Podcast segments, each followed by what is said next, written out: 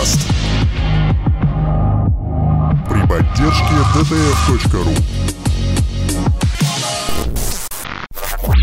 Всем привет, дамы и господа. Мы начинаем завтракаст номер 89 И я ваш лучший кандидат против всех, Дмитрий Замбак. Под Голосуйте за бодрым меня. Голосуйте. и лаконичным названием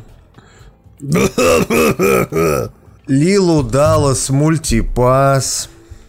Потому Дим, я, что... я, я понимаю, что, конечно, Да. нас просят делать подкасты подольше, вот это все, но давай Тяните, не давайте будем... тянуть время, да.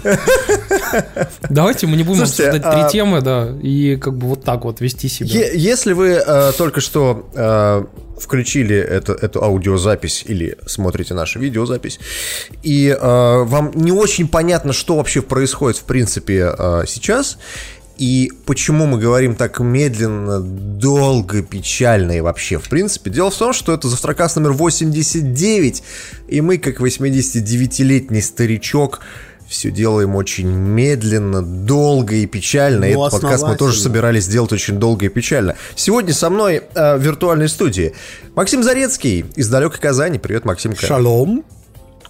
Тимур А из. Казани ли? Тимур А, Сефилюков это я. из э, далекой Другого Москвы. района Москвы. Далекого района Москвы. А, и я ваш ведущий Дмитрий Замбак. А, Сегодня у нас довольно странный выпуск, потому что мы пишем его спустя три дня после того, как мы должны были его писать на самом-то деле. Вот. И давайте, пацаны, в следующий раз мы как-нибудь более бодрее. Я вас очень прошу, серьезно. А здравствуйте, это то. Завтракас номер 89, Лил Даус Мультипас. И сегодня мы расскажем вам э, лицензию ГРН. Да. Да. Максимка, заметь Все надо делать в самому, надо было сказать Нет, Макс это, перед это- этим. это- это просто родийный опыт, когда ты знаешь, ты произносишь рекламный джингл, и там же, согласно этим правилам э, Роскомнадзора, надо произносить у рекламодателя ГРН или прочее такое говно. И там Макс, Макс, я тебе открою секрет. Можно в аудиоредакторе быстрее. А так и делают. Э, Ты знаешь, когда... Даже в ведущий- подкаст-плеерах так делают. Да-да, когда если- ведущий если читает лицензия Центробанка России номер 15 86 34 14 88. И так это... Ой, я сразу вспомнил, э, э, как там был, Мастер Дэн, систематологии, Да-да-да-да-да. номер наш един. Зачем? Слушайте, Зачем? а, Потому что сейчас вы все вспомнили этот номер. 274 1001. Можете пока позвонить. А мы переходим к нашей первой теме. Ну, Димка, а, ты знаешь, у нас э, замечательная первая тема, на самом деле, она, может быть, скрасит э, совершенно ту- ту- тупое начало, которое у нас сейчас было. Вот, и а, она реально очень веселая. Дело в том, что, как вы знаете, сейчас все стараются писать о том, что вот GPS опутали весь мир, и, соответственно, вот э, вы даже не представляете масштабы слежки, на-на-на-на-на. А фишка в том, что как таковой-то слежки, может быть, она и есть, но хуже другое, хуже то, что люди свою информацию сами отдают очень просто, и это приводит к совершенно непредсказуемым последствиям. Так вот, суть новости в том, что а, на данный момент Ситуация сложилась такая. Есть такая компания, называется Strava. Они делают замечательные приложения а, для велосипедистов, бегунов и прочих, которые, соответственно, работают и интегрируются с всякими трекерами, типа там Apple Watch, Fitbit, там а, Xiaomi и Да прочее. просто сам говно. телефон может выступать в роли GPS-трекера. И сам даже, и даже сам телефон, который у Что вас в она делает? Просто находится, да. GPS-треки пишет? Она тебе очень хорошо там собирает э, все данные, например, как ты бежал, где бежал, где у тебя был там elevation, ну, это как бы типа высоко, ты низко, Тут с еще какой скоростью, где ты быстрее, да, медленнее выбор бежал, там, маршрутов, прочее. то есть ты в Страве можешь искать маршруты популярные, которые, ну, там, например, другие велосипедисты по лесу катаются, и эти же маршруты как бы проходить. Очень И там удобно. еще сравнение, награды, ачивки, типа, что ты, типа, на этой неделе ты, типа, самый быстрый был вот на вот этом отрезке, допустим, вот на этой улице, тебе говорят. Ну, ты такой, о, за***. Или как там Юрбу Турбоджедай гоняет там на велике, и каждый раз пишет, что он второй там на каком-то очень важном промежутке, где он Вы- гоняет со скоростью под, под пробежали 50 километров в быстрее час. всех на треке «Спаси свой мобильник» в Бутово. Поздравляем, вы спасли свой мобильник. Ну и что и тут Я в чем открыл- прикол? Открыл сайт этой стравы, и есть какая-то Global Heat Map, это типа... Где бегают больше в всего. Да, Ну, А вот теперь в Москве, они- в Москве посмотри, там, скорее всего, Бирюлева, Бутова будет, там, Черемушки, что еще у вас там клевое есть? Подождите, пока вы еще не отошли от темы. Дело в том, что как бы на данный момент как бы Strava выпустила замечательный классный проект, который называется Heat Maps.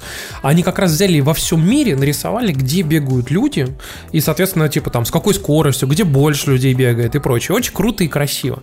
Но проблема просто в том, что из-за того, что этими э, и, соответственно, и там приложениями с ним пользуются большое количество людей, не только в крупных городах, то а, пользователи раскопали замечательную штуку. Например, можно пойти и посмотреть базы в Сирии, где американские военные бегают вокруг Утром. этих самых баз или внутри, да, или забывают отключить свои трекеры. И, например, э, показаны все пути конвоев, пути, пути, где как проезжают машины, например, там всякими supplies, там э, патрули и прочие вот эти вещи. И ты такой думаешь, да. Или, например, ты берешь какое-нибудь очень отдаленное место где-нибудь в горах в, в Афганистане и видишь, что там человек бегает, например, по кругу, и ты понимаешь, что именно там и есть военная база, именно там она и находится. Вот. Или, например, с помощью нее нашли э, в, на Ближнем Востоке военные базы сегодня, а, на которых находятся ракетные установки Патриот. Вот. И как бы именно взяли, нашли, как бы, во-первых, сами военные базы, во-вторых, посмотрели туда с помощью Google Maps, э, посмотрели с помощью, соответственно, спутниковых снимков и увидели, что да, действительно, ракетные установки-то стоят. Ну да. Вот, ну то да. есть- А я напоминаю, что ракетные установки Patreon э, находятся у Завтракаста на Патреоне. Можете заносить туда свои треки еще есть, кстати. и, все, что вам хочется. А, но на самом деле, а в чем новость? Ну, нашли эти военные Ну, базы, в и общем, чё? а, понимаешь, что в чем прикол? Ничего в этом, конечно, такого, наверное, нет, потому что террористы, в принципе, наверное, если им нужно, они и так знают, э, где там что находится. Ну и, да, ну там, да. Соответственно, все у них нормально. Но сам факт, что вот так вот, знаешь, э, непоня... ну, знаешь, таким нетривиальным образом люди берут и выдают, по сути, э, не только местонахождение баз, но и, например, там различные пути, Ну, маршруты и прочее. послушай, это, конечно, э, смешно. Послушай, просто с, с точки зрения м, тех же самых военных, у тебя было в школе ОБЖ? Да, конечно. Как, как- А- какой страной ложиться к ядерному взрыву, вот это все. Да. Да, не да, да, поможет, да, но но- тем не менее ты умрешь, зная, что ты в безопасности. Я помню, я когда учился в институте, к нам приходил э, полковник. То есть не какой-то там преподаватель того ОБЖ, там бывший какой-нибудь военный или прочее, прочее. Настоящий полковник, который там в действующей армии был. Вот, и он рассказывал то, что вот как бы Министерство обороны разных стран, они прекрасно знают, где у кого какие военные базы, сколько там самолетов. Они, -то, они информацию просто разучивают. Ну, Сколько говоря, было им- истребителей. да, сколько было истребителей, сколько было там грузовиков, сколько было танков и прочее, прочее. И э, для каких-то таких глобальных целей, типа там, не знаю, там войны какой-то или там какой-то разведки и прочее, прочее, данные этой стравы, этих треков, они не имеют никакого смысла абсолютно. Это, знаешь, это история из разряда «А вот, блин, какие же военные распи***и, раз у них там треки не отключены и так далее и тому подобное». То есть вот это примерно так ее надо воспринимать. слушай, С точки Дим, зрения мне- разведки это полная херня. Дим, мне вспоминается Вот другое. Если бы там история. секретные документы сливались, вот это Мне да. вспоминается другая история, куда как более смешная. Она происходила, по-моему, год-полтора назад, когда была активная фаза российской операции в Сирии, где как бы самолеты бомбили. И там э, пол на Форчане просто брали фотки Аллах-Бабахов, и, ага, линия электропередач, ага, вот эта дорога. Они, они сверяли, короче, координаты на Google Maps и просто сливали координаты, куда бомбить. И самое интересное, бомбили и даже попадали.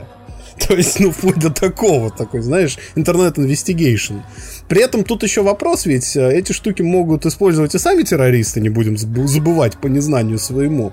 А, но основной посыл, который из этой истории стоит вынести, это не то, что, о боже мой, военные спалились, а то, что, ну, в мире, где о тебе сообщает все, включая твою зубную щетку, в которой встроен чип, который показывает, как часто ты чистишь зубы, ну вот, э, прям обкладываться секретностью уже, наверное, не имеет никакого смысла. Ну, ты знаешь, Макс, э, при всем при этом там в трейде, как бы в этом замечательном, где, соответственно, люди собирают все эти, например, там военные базы вокруг Масула какого-нибудь, да, а, там очень хорошо написали о том, что в понедельник а, явно будет большое количество разъяснительных разговоров на всех этих военных Да, есть базах нет, о том, что естественно, о слушай. том, что вы чё, Я тебе больше скажу, у меня сестра, когда служила в Цахале, э, она служила, правда, во флоте, не в пехоте, вот, она говорит, что, в общем-то, просили выключать, когда ты заходишь на базу, у тебя смартфон никто не отбирает, ну, потому что в Израиле надо понимать, что армия это не как в России, тебя там засылают в Сибирь на год, и ты там кукуешь в Сибири, вот, а у тебя это работает, ты туда приходишь в 8 и уходишь оттуда в 8, собственно, спать домой. А, и там на базе просто спросили, ребят, выключайте GPS, выключайте по возможности вообще передачу данных. То есть смартфон у вас никто не отберет, но какая-то культура, дисциплина того, что гаджеты надо пользовать правильно, пока ты в армии, она там уже есть. Ну, вообще, я могу сказать, что я даже сталкивался тут сейчас недавно с э, российским одним оборонным предприятием, и э, как бы мне там приходилось приходить к ним э, на, на, на, на базу, можно так сказать. И ты знаешь, там настолько все довольно жестко, что как бы вплоть до того, что мне просто запретили нести с собой любое электронное устройство, включая вот меня. Меня забрали и Apple Watch, и iPhone. Ну, это, это, это, это на самом деле сильно зависит от того, каким типом занимается находится, собственно, непосредственно военная база. То есть, если это просто где расквартированы призывники, там такой жести нет. Вплоть до того, что, ну, призывникам сейчас... Я знаю, что в Татарстане есть такая фигня, не знаю, как во всей России, но когда призывник уходит а, в армию, ему дают а, смартфон с собой, чтобы всегда знали призывные власти здесь, в Татарстане, что с ним происходит, да, ну, какой-то трек отслеживали. Вот, но при всем при этом понятно, что если вы на какой-нибудь секретный ядерный объект в Сибири катая, катитесь, вы там будете по такому круговому телефону со своей мамой раз в неделю связываться. Очевидно. Но так или иначе, короче, это на самом деле история, она в первую очередь поучительна о том, э, что не то, что слежка как бы за вами часто происходит, но и э, эта, эта история, она как бы в первую очередь как раз-таки говорит о том, что люди отдают свою информацию вполне спокойно, даже часто не рассчитывая на то, что э, как бы ее найдут. Я могу, кстати, из своей жизни привести тоже смешной пример. Мы как-то сидели на вечеринке, и я человеку на полном серьезе пришел и наспор которого видел буквально первый раз в жизни. Наспор ему взял и, а, найдя в интернете его по фотографии, рассказал ему, где он работает, а, чем он занимается, где учился, кто его друзья и прочее. Как бы просто была, сидеть перед ним. Была вот. замечательная серия, а, по-моему, сериала «Как я встретил вашу маму», где он перед тем, как знакомиться с девушкой, правил свое имя в Википедии. Да, да, да, да, да, да, да, тоже так же. типа Тимур Сифилюков, известный а, подкастер, миллиардер, филантроп, да, владелец пары там э, свечных заводиков Перми. В общем, ты понял. Правишь вот, Википедию ну... и все. Пока не откатили изменения, тебе... Да? А тут... Вы знаете, пора бы вспомнить, на самом деле, историю, э, нашу присказку, кстати, о говноедах, но... Но не о говноедах. На самом деле, сегодня... Но не о говноедах. Да, сегодня Максим поговорит об удивительном, он похвалит Microsoft. А, на так, неделе... подождите, подождите, я хочу, чтобы вы исторический момент осознали историчность этого момента, да. Изо всех сил поняли, что не все просто так происходит, а именно Максим на полном серьезе сейчас будет хвалить прям с причмокиванием Microsoft. Давай, Макс. Так вот, а, на неделе а, Xbox, а, подразделение Xbox показали новый а, свой сервис, точнее, сервис-то старый, но расширение сервиса Xbox Game Pass. В чем история? Раньше вы подписывались за условные 8 долларов в месяц на Xbox Game Pass, вам отгружали кучу всякого старья, и пока у вас подписка не кончится, вы могли скачивать это себе на консоли, в эти игры играть. Сейчас Microsoft пошли дальше, и в Game Pass теперь будут попадать не только старые игры или игры, которым там 2 года, типа там, ну, например, Gears of War 4 условно, а теперь туда будут попадать вообще все эксклюзивы Microsoft, и, собственно, подписчикам Game Pass в самый первый день после релиза будут доступны такие игры, как Sea of Thieves, State of Decay 2 и... Э, что там у них еще выходит, да? А, и это очень круто. А, что-то, что-то еще, да. Что-то, что-то еще, да. Какая-то там игра на крэк, что-то там. что-то про крэк, да. А может быть героин, я, я не Ну да. Точно. И суть вся в том, что на самом деле инициатива очень крутая, ее уже успели похвалить такие, в общем-то, видные аналитики, настоящие аналитики, а не Майкл Пактер, как э, Дэниел Ахмат, который у нас был в подкасте э, Жуги X, э, как некоторые другие. Это круто, потому что это дает пользователям Xbox больше ценовых опций, это дает пользователям Xbox больше, ну, как бы, воздуха в плане того, как играть и выбирать игры. Это здорово. А, и фактически э, Microsoft следует э, тренду, который задал Сатья Наделла еще очень давно. Он сразу сказал, что, ребят, нам надо отходить от платформ как таковых и переходить к сервисам. Поэтому сейчас ведь по факту офис это сервис, он подписной. Azure это сервис, он подписной, да. То есть практически все продукты Microsoft, кроме винды, они подписны. И даже винда по факту подписная, потому что если вы поставите себе пиратку десятки, Microsoft никак не будет вас карать. Будут приходить апдейты, будет все, все прекрасно будет работать, у вас даже активация не будет слетать, потому что подразумевается, что вы монетизируете винду через покупки в Microsoft Store фактически. А, и через подписки на продукты Microsoft. Microsoft никак не будет вас карать, потому что она делает больно иначе. Skillbound отменен. Так вот, и, и в общем-то Game Pass это классная штука, но э, теперь поговорим о том, о чем на самом деле мало кто сейчас э, рассказывает. На неделе у Game Pass обнаружились некоторые негативные вещи, которые я вот не знаю, как с ними Microsoft будет бороться. То есть, смотрите, Xbox это подписной сервис, верно? Верно. Но правда такова, и я убедился в этом на собственной шкуре, когда на неделю на него на трялку на 14 дней подписался, на ПК этот сервис не работает, несмотря на слова Ларри Херба, несмотря на то, что Microsoft говорили, что если там типа игры Play Anywhere в Game Pass, то вы можете их юзать еще и на винде, да, не только на Xbox. Uh, Xbox Но это... Он говорил немножко по-другому все-таки, Макс. Да, если ты купил ее за 60 баксов, то, конечно, юзай ее, пожалуйста, по Play Anywhere, да. Ну вот примерно так он и говорил, да. Да. То есть и... ты, ты ее купи как бы по полному скидончику, а, а потом, потом уже посмотрим. играй на ПК. Да, да. Но проблема вся в том, что Xbox это коробка, и коробку надо продавать в магазине, в ритейловом магазине. И фактически для борьбы с ритейлом создан Xbox Game Pass.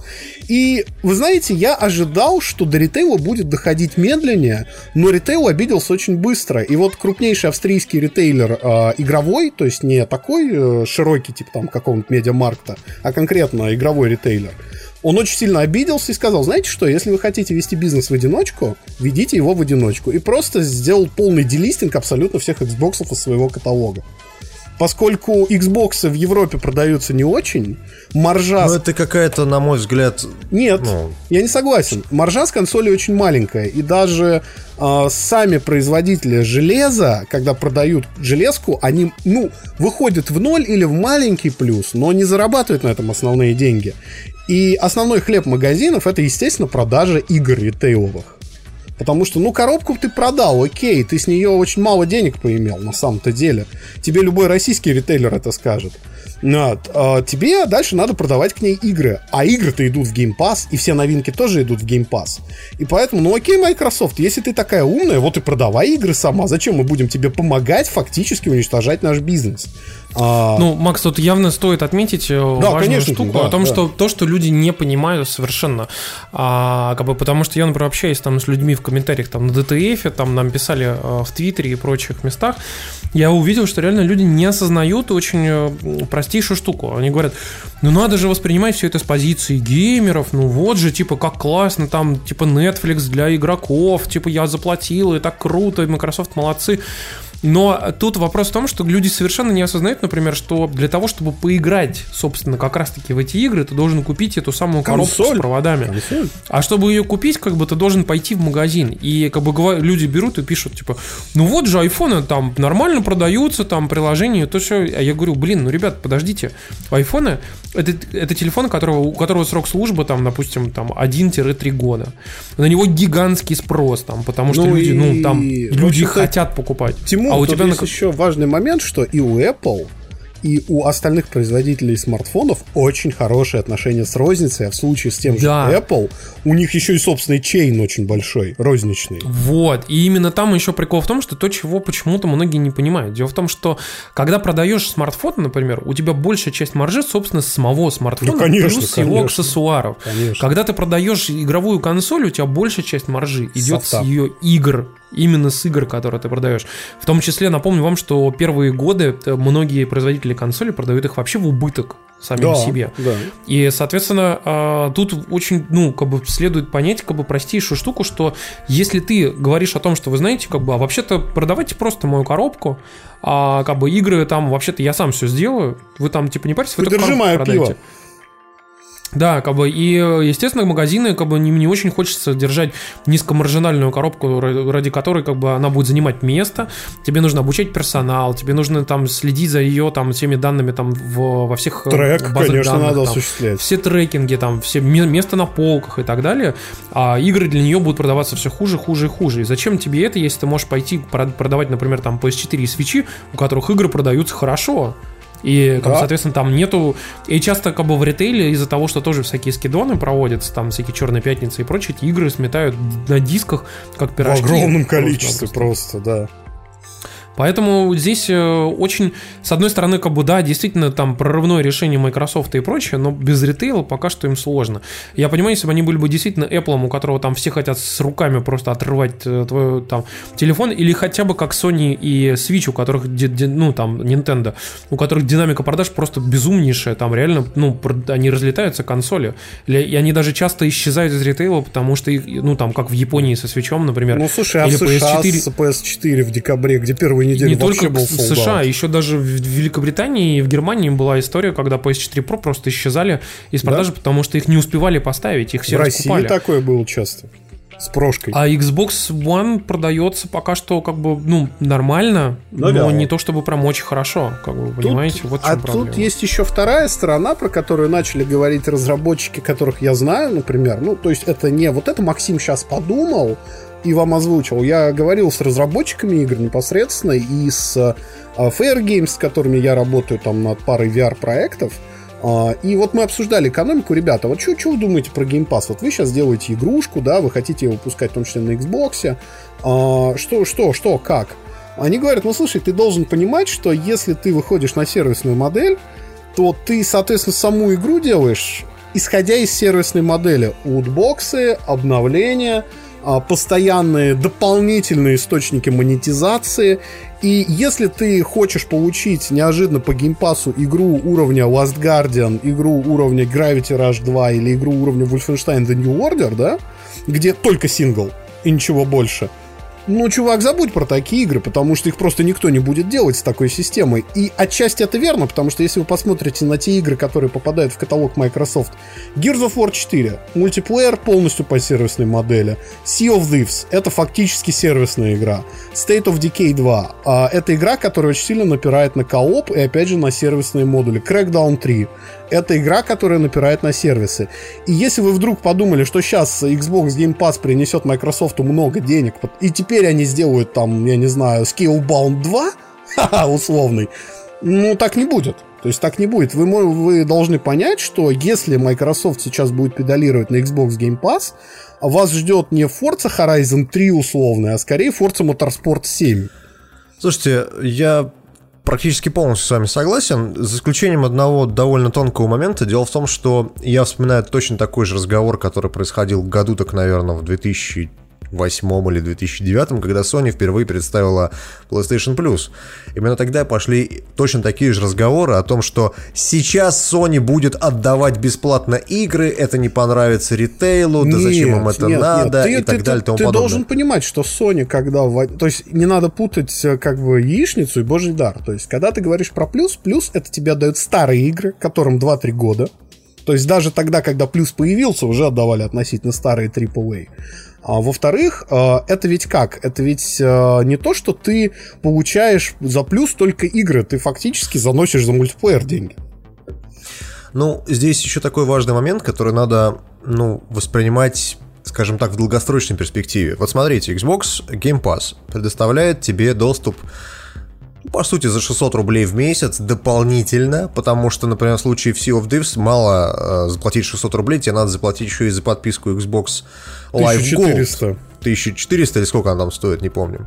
Мне больше интересно, Xbox Game Pass на год сколько будет стоить? Если вообще он будет, потому что вот сейчас Не, я он, пока по-моему, уже даже есть же, нет? Ну, вот Я Он на здесь просто- 6 я- а я нет, не они разбирался. хотят Нет, на 6 здесь месяцев сделать выбор. ваучер. Вот на русском э, есть выбор либо 14-дневная бесплатная пробная подписка, либо Xbox Месяц. Game Pass на месяц. На месяц. На год нету. Но даже если предположить, ну, допустим, то есть 600 рублей в месяц, да, э, ну, предположим, предположим, это будет стоить там 5000 рублей в год. Предположим.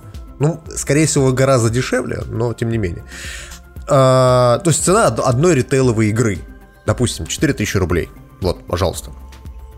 А, плюс ты заплатил за подписку, то есть еще тебе надо денег заплатить немножечко. А, но это же все эксклюзивы конкретно от Microsoft. То есть Да. это и студии, которые принадлежат Microsoft, там И тут, Rare. да. Это студии, которые там, которые делают там Halo Gears of War и прочее, прочее. Тут вопрос возникает с third party. Как они будут этот вопрос решать? Они не потому что.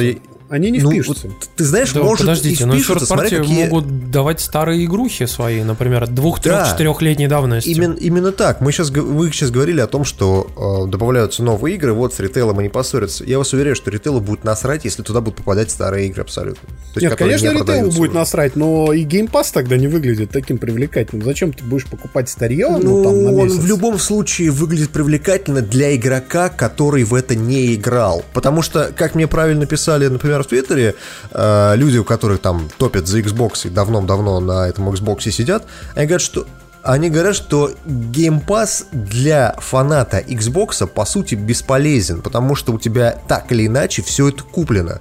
Единственным э, ну, решением таким импульсивным купить Xbox Game Pass это как раз вот эти вот три игры Crackdown, э, State of Decay и э, Sea of Thieves, которые ты, по сути, получишь за 600, за 600 рублей. Ты их за 600 рублей получил, ты их там, не знаю, за месяц прошел, все три, например, или там поиграл с друзьями месяцок. Все, ты можешь отписаться нахрен от этого геймпаса, пока не выйдет новый Halo, потому что все остальные эксклюзивы у тебя так или иначе куплены. У тебя куплен там Gears of War, у тебя куплен э, Halo 5, у тебя куплены все, все предыдущие эксклюзивы, которые Microsoft там делал. Вот. И по сути тебе этот Xbox Game Pass нахрен не упал. Да? То есть для старых фанатов это не такая уж и выгодная покупка. Она выгодна только в случае, если тебе вдруг внезапно с друзьяками захотелось в Sea of Thieves поиграть. Так что не очень понятно, как Microsoft дальше будет выкручиваться. Моя ставка такая, что, скорее всего, я думаю, они будут все-таки как-то договариваться с EA, с Activision, там, с Ubisoft и со всеми другими а, крупными издателями. Может быть, не новые игры, но какие-то старые, либо какие-то новые игры, но по большой скидке, но как-то их будут отдавать. То есть это будет такая надстройка над Лайвом. Xbox Live Gold, такая как дополнительно. Но э, мы же с вами не сонебойский подкаст, поэтому я практически уверен, что Sony традиционным образом на это все ответит никак. А ты знаешь, а зачем? 75 Просто миллионов никак. консолей. Вот просто. А тут есть еще скользкий ведь момент какой, э, связанный с тем, что тут даже, понимаешь, про ответ. Ну хорошо, вот поколение кончилось. Sony продала свои 100 миллионов PS4, Microsoft продала свои 40 миллионов Xbox. Не знаю, сколько. Ну, ну, продала. 40, ну, 50. Ну, чё 50, ты. окей, хорошо, будем оптимистами.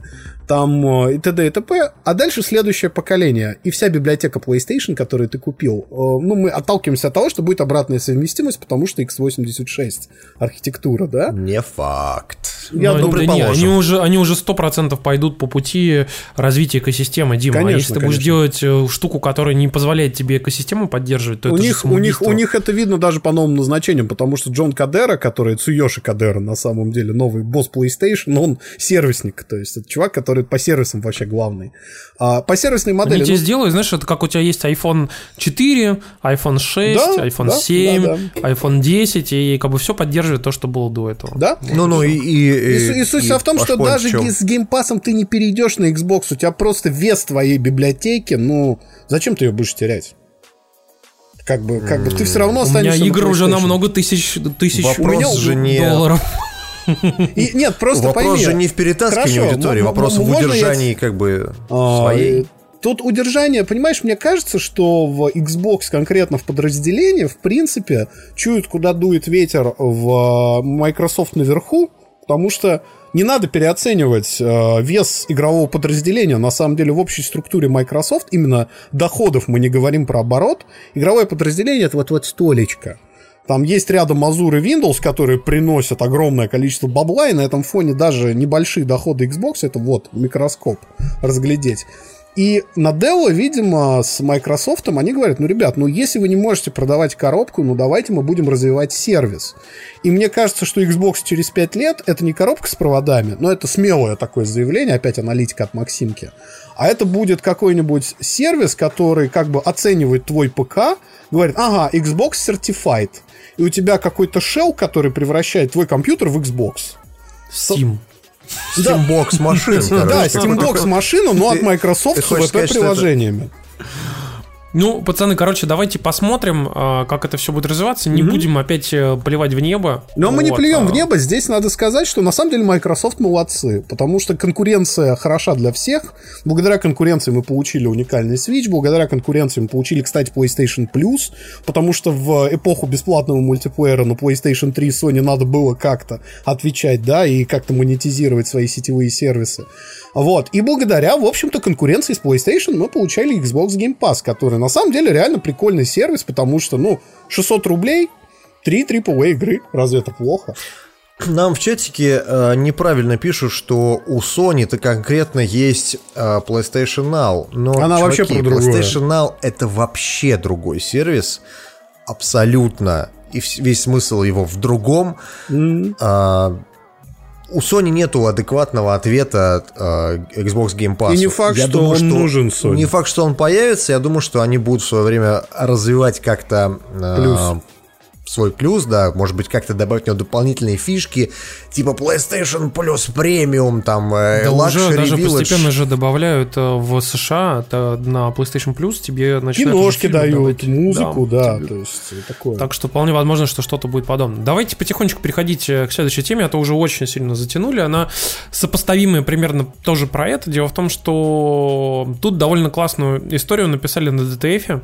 Они взяли и спросили у э, представителей платформы держателей вот, о том, что они думают по поводу, собственно, э, геймшаринга, что они думают по поводу этих всех двоек замечательных и то, что люди там э, как бы таким образом, ну, как бы сильно экономят на играх. И тут, кстати, был довольно интересный момент. э, Он заключается в том, что это настолько серая тема, что даже представители компании, они очень-очень аккуратно а, отзываются, потому, потому что на самом-то деле а, напрямую, а, когда ты занимаешь, ну, короче, напрямую тебя, например, забанить за такое не могут. Или если даже могут, то сложно это доказать, как бы, и, и так далее, и так далее, и так далее. Но общая суть заключается в следующем, если вдруг вы не знаете, а, что а, на современных консолях от Microsoft и э, PlayStation вы можете, по сути, шарить свои аккаунты, когда вы отдаете свой аккаунт своему другу, вот, а он отдает э, свой аккаунт вам, вы активируете, соответственно, ваши консоли э, таким образом, что у вас э, ваша консоль это основная консоль вашего друга, а консоль вашего друга становится как бы активированной как ваша, вот. И таким образом вы можете, по сути, покупать складчину, например, игры или на один аккаунт, или на там два аккаунта, например, там в, в этом месяце купили типа на твой аккаунт, в этом месяце на, на этот аккаунт, и, соответственно, эти игры они доступны обоим людям, вот. И Ну, там есть теоретически- нюансы, я бы так это назвал. То есть не так уж это Да. и с одной стороны удобно, а с другой стороны, если ты приноровился это делать, то почему бы и нет.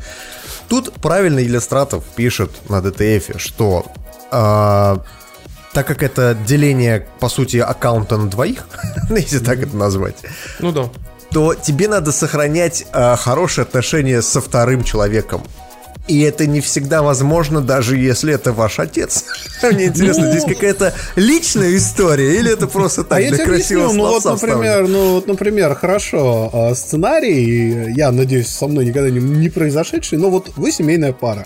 А у вас две консоли, да, там у жены и у тебя. У вас вот такая вот система, да, ну потому что, очевидно, она там играет в Assassin's Creed, ты играешь в Destiny. А потом вы развелись. Что дальше? Ну, Г- Отдавай мои игры, дрянь! Так это будет происходить? Верни мне Диабло 3! да, да, да, да, да, да, да. И почему диск с Diablo 3 не вернул Гандон? Ой, да, да, замечательная история. Но, э, пацаны, э, дело в том, что э, на самом деле в Стиме, да, есть похожая штука, это Family Sharing, э, но там немножко, скажем так, сложнее, потому что с точки зрения Стима, если вы э, живете условно, э, я не знаю, там в какой-то-нибудь другой стране, например, вот, а сами вы находитесь в России, а, то Family Sharing, скорее всего, у вас не заработает, либо и даже если заработает, потом вас за это Steam просто забанит нахрен. С точки зрения консолей, а, что вот это разделение имущества пополам, разделение а, аккаунта пополам, оно настолько серая зона, что большинство издателей просто его игнорируют. Да. Та же Sony скорее всего, вряд ли вас вообще будет банить. И, и то есть это, э, скажем так... э, Очень сложно доказать, что Очень вы не являетесь на Да. самом деле реальным настоящим человеком, который приехал на другой конец России и даже свой пароль ввел, не передавая его человеку, Да, там, да, да. например, в мессенджере, да? То есть, с точки зрения Sony, здесь очень, очень простая логика.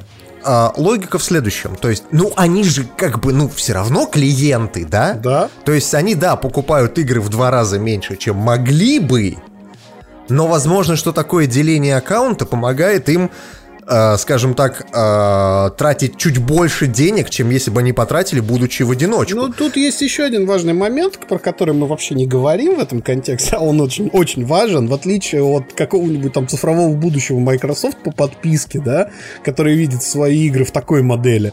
Ведь и у Sony, и у Nintendo э, большой упор на physical копии. И, в общем-то, ну, большинство людей, я вот, например, вместе со своим товарищем, мы покупаем просто диск складчину. Это гораздо проще, если вы живете в пределах одного города. Ну, зачем там трахаться с цифрой, когда можно купить диск и передавать его друг другу?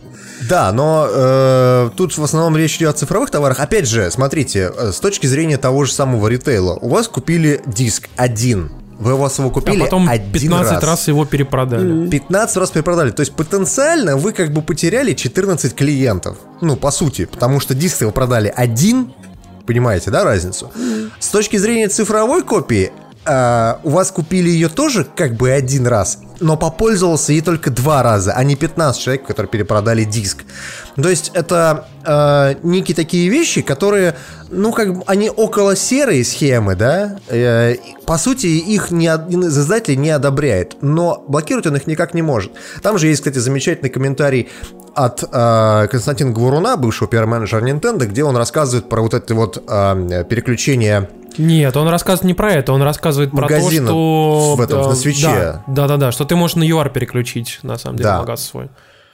И вот он пишет, что я не могу дать сейчас официальный ответ на вопрос, никогда не видел официальный ответ, просто никто никогда не спрашивал. Но исходя из здравого смысла, могу сказать так, сильно сомневаюсь, что можно как-то юридически обязать человека честно указывать регион, особенно в глобальном мире. Ты знаешь, Дим, я здесь вот э, вынужден э, согласиться с Костей, как бы и привести два примера, как бы, которые очень хорошо объясняют всю эту логику. Дело в том, что, понимаешь, если ты ставишь себе анальные преграды о том, э, чтобы человек не мог поменять, например, стор, как это делает, например, какой-нибудь Spotify, который ты хер оплатишь русской картой через... там, Можно например, я там, вставлю в Канаде, комментарий, например. пока ты далеко не ушел? Э, Дело в том, что я когда-то себе на э, майкрософтовском аккаунте менял регион, потому что у меня изначально был US регион в это был аккаунте. от жести и я помню. А, по-моему, это делается то ли раз в месяц, то ли раз в неделю. Еще это хуже. можно Сейчас делать. я тебе объясню, чтобы ты понял еще насколько это хуже, чем ты даже можешь себе представить.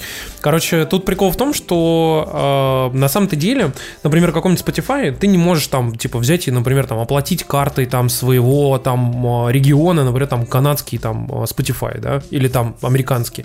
А в США, например, тоже не принимает российские карты в, американ, в американском там Xbox Live, понимаешь, там, или там в PSN. И а, если они как бы это делают, то есть они таким образом ограничивают, то они понимают, что вот есть э, такие механики, да, и, соответственно, они тебя ограждают. Если Nintendo берет и никаких препонов не ставит, а позволяет тебе очень легко поменять регион, буквально быстро, и принимает спокойно российские карты, значит, у нее нету проблем с этим. Иначе бы они сделали какие-то ограничения.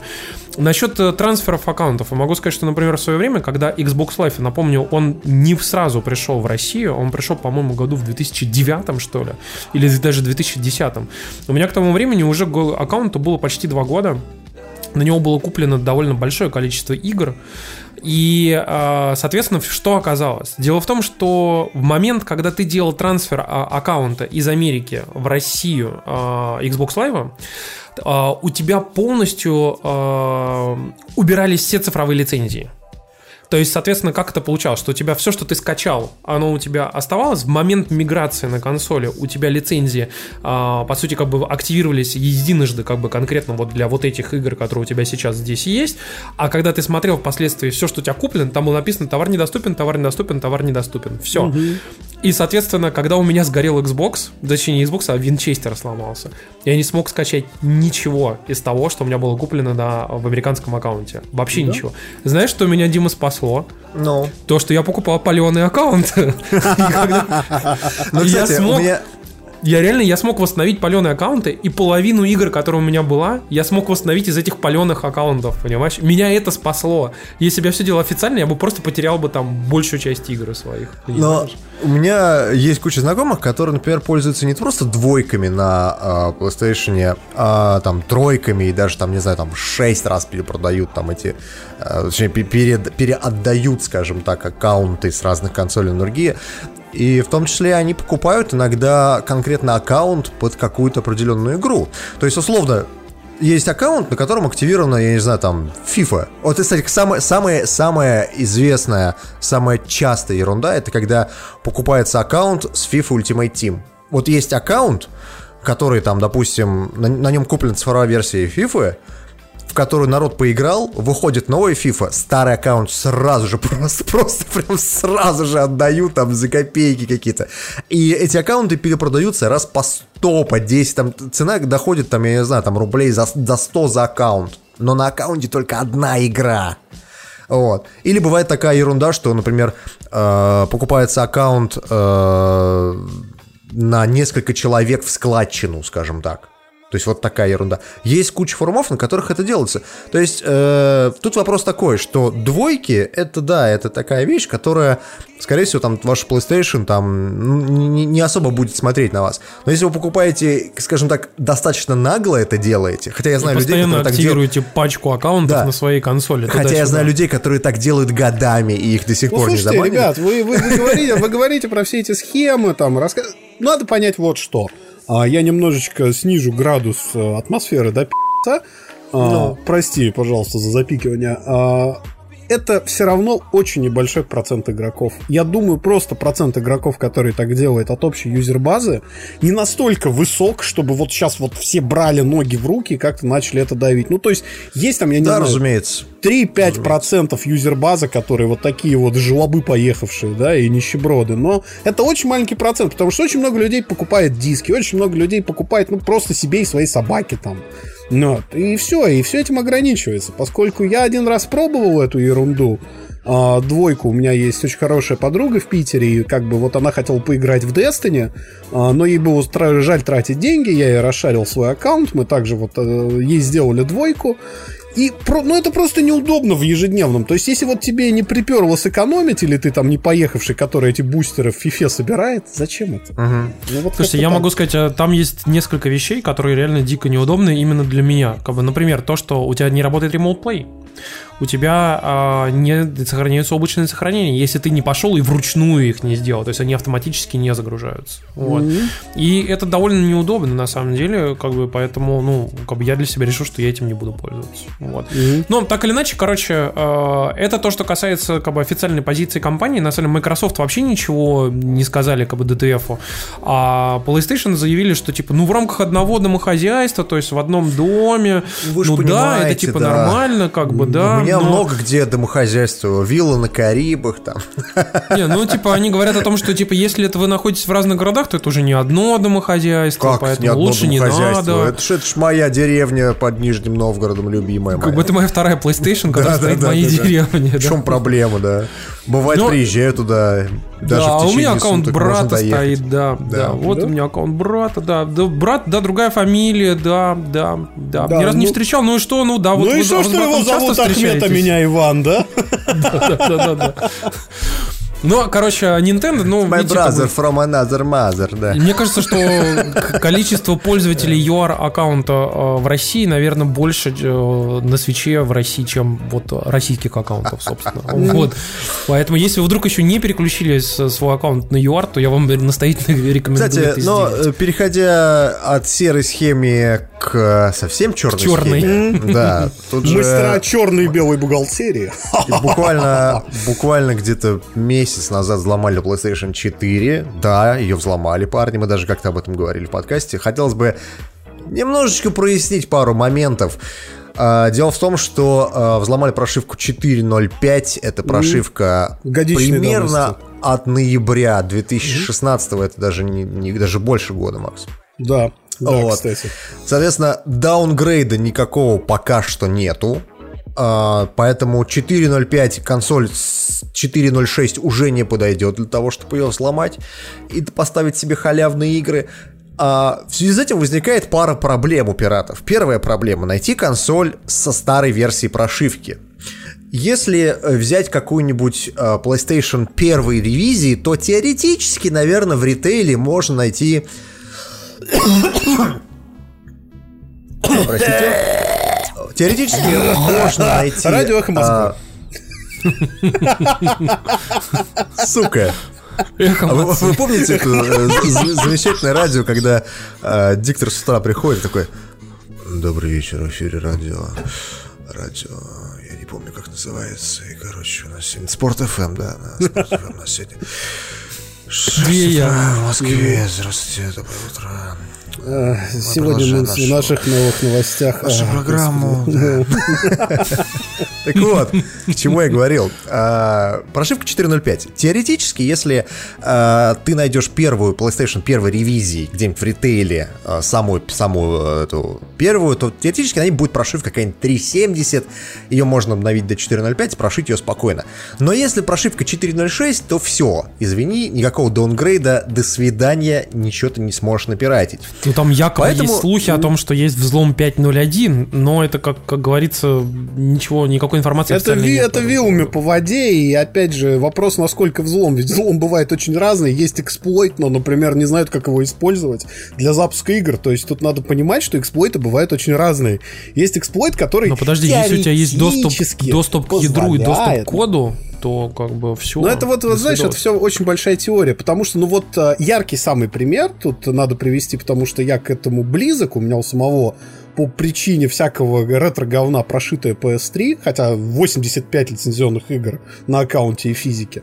А, вот э, ты можешь прошить фатку железно PS3, ты можешь прошить слимку определенных ревизий, то есть там надо код смотреть на слимки, да, чтобы у тебя все подходило. Но поздние слимки и супер слимки, вот эти вот убогие вафельницы с откидной, с откидной крышкой, они до сих пор не взломаны. То есть на них нет взлома. Ну и что, что вы там получили доступ к ядру? Это еще от ревизии железа очень часто зависит. То есть, ну, Ну, так такое. или... Тут вопрос в том, Короче- что вот нам правильно в чате пишут о том, что типа ищут запечатанные фатки для взлома, и что есть 5.01, якобы типа он существует, но он не слит в паблик. Я, кстати, не удивлюсь, если на самом деле э, его сольют в паблик только тогда, когда убедятся, что на современных консолях как бы эта дырка закрыта. Ну да, чтобы Sony потом самураев не выслала. Вот ты знаешь, как Ghost of Tsushima там. Но в любом случае, в любом случае, э, э, как, как это происходит сейчас? Вы находите старую консоль, там, допустим, прошивки 370 или там, там 4.01, а, обновляете ее до прошивки 4.05, взламываете эту прошивку 4.05 специальным эксплойтом, подготавливаете игры в... э, то есть скачиваете игру, как вы скачиваете там а- ISO файл какого-нибудь там диска с торрентов, а, специально утилиты подготавливаете его в пэкэдж. Этот пэкэдж устанавливаете на а, PlayStation 4 и запускаете, и якобы играете а, в старые игры. Проблема в следующем. Во-первых, а, так как прошивка достаточно старая, то запускать вы сможете старые игры, которые вышли примерно до сентября 2016 года. Но в них попадают довольно много эксклюзивов а, PlayStation. Например, Bloodborne, Uncharted 4, а, я не знаю, там, что еще выходило. Infamous э, Second Son. Ну, то есть, это игры старые с точки зрения Sony Boy, но с точки зрения человека, который вот просто никогда не играл, да, действительно, фига себе, взял и поиграл в эксклюзивы. Далее, обнаружили э, пираты, ну так как э, не все игры требуют э, новой версии прошивки, они могут требовать и старые, если вы не используете сетевыми какими-то э, функциями, Да, да. то, например, э, запустив Last Guardian, который вышел в декабре 2016 года, люди обнаружили, что, оказывается, он про- просит старой версии прошивки, и его спокойно можно пиратить. Или там, условно, Resident Evil, который вышел в 2017 году, Resident Evil 7, да? Тоже можно его спокойно пиратить. Поэтому пираты что сейчас делают? Они э, дампят разные диски, проверяют, какая там версия прошивки игры используется. Если ее можно запустить, значит ее можно запустить. Нельзя, значит нельзя. Вот. Сетевые фишки в этих играх, понятное дело, не работают. То есть нет никакого э, сейчас спуфера для того, чтобы PSN подсовывать э, правильную версию, скажем так, прошивки, будучи на пиратке. Поэтому про сетевые функции можно забыть. Но это мне напоминает историю, как взломали в свое время Xbox 360. Там было все то же самое. По сути, тоже, тоже сломали какую-то старую версию прошивки, обновляться было нельзя, пока и эту новую версию прошивки не взламывали. Что это нам говорит? Вроде как Sony запатчила эту уязвимость в 4.06, вроде как есть и 4.55 якобы взломанная, но никакого официального подтверждения ни от пиратов, ни от кого нет. Вро- вроде как есть какой-то эксплойт на 5.0.1, но это тоже вилами на воде писано. Поэтому, скажем так, пиратство на PlayStation 4 есть.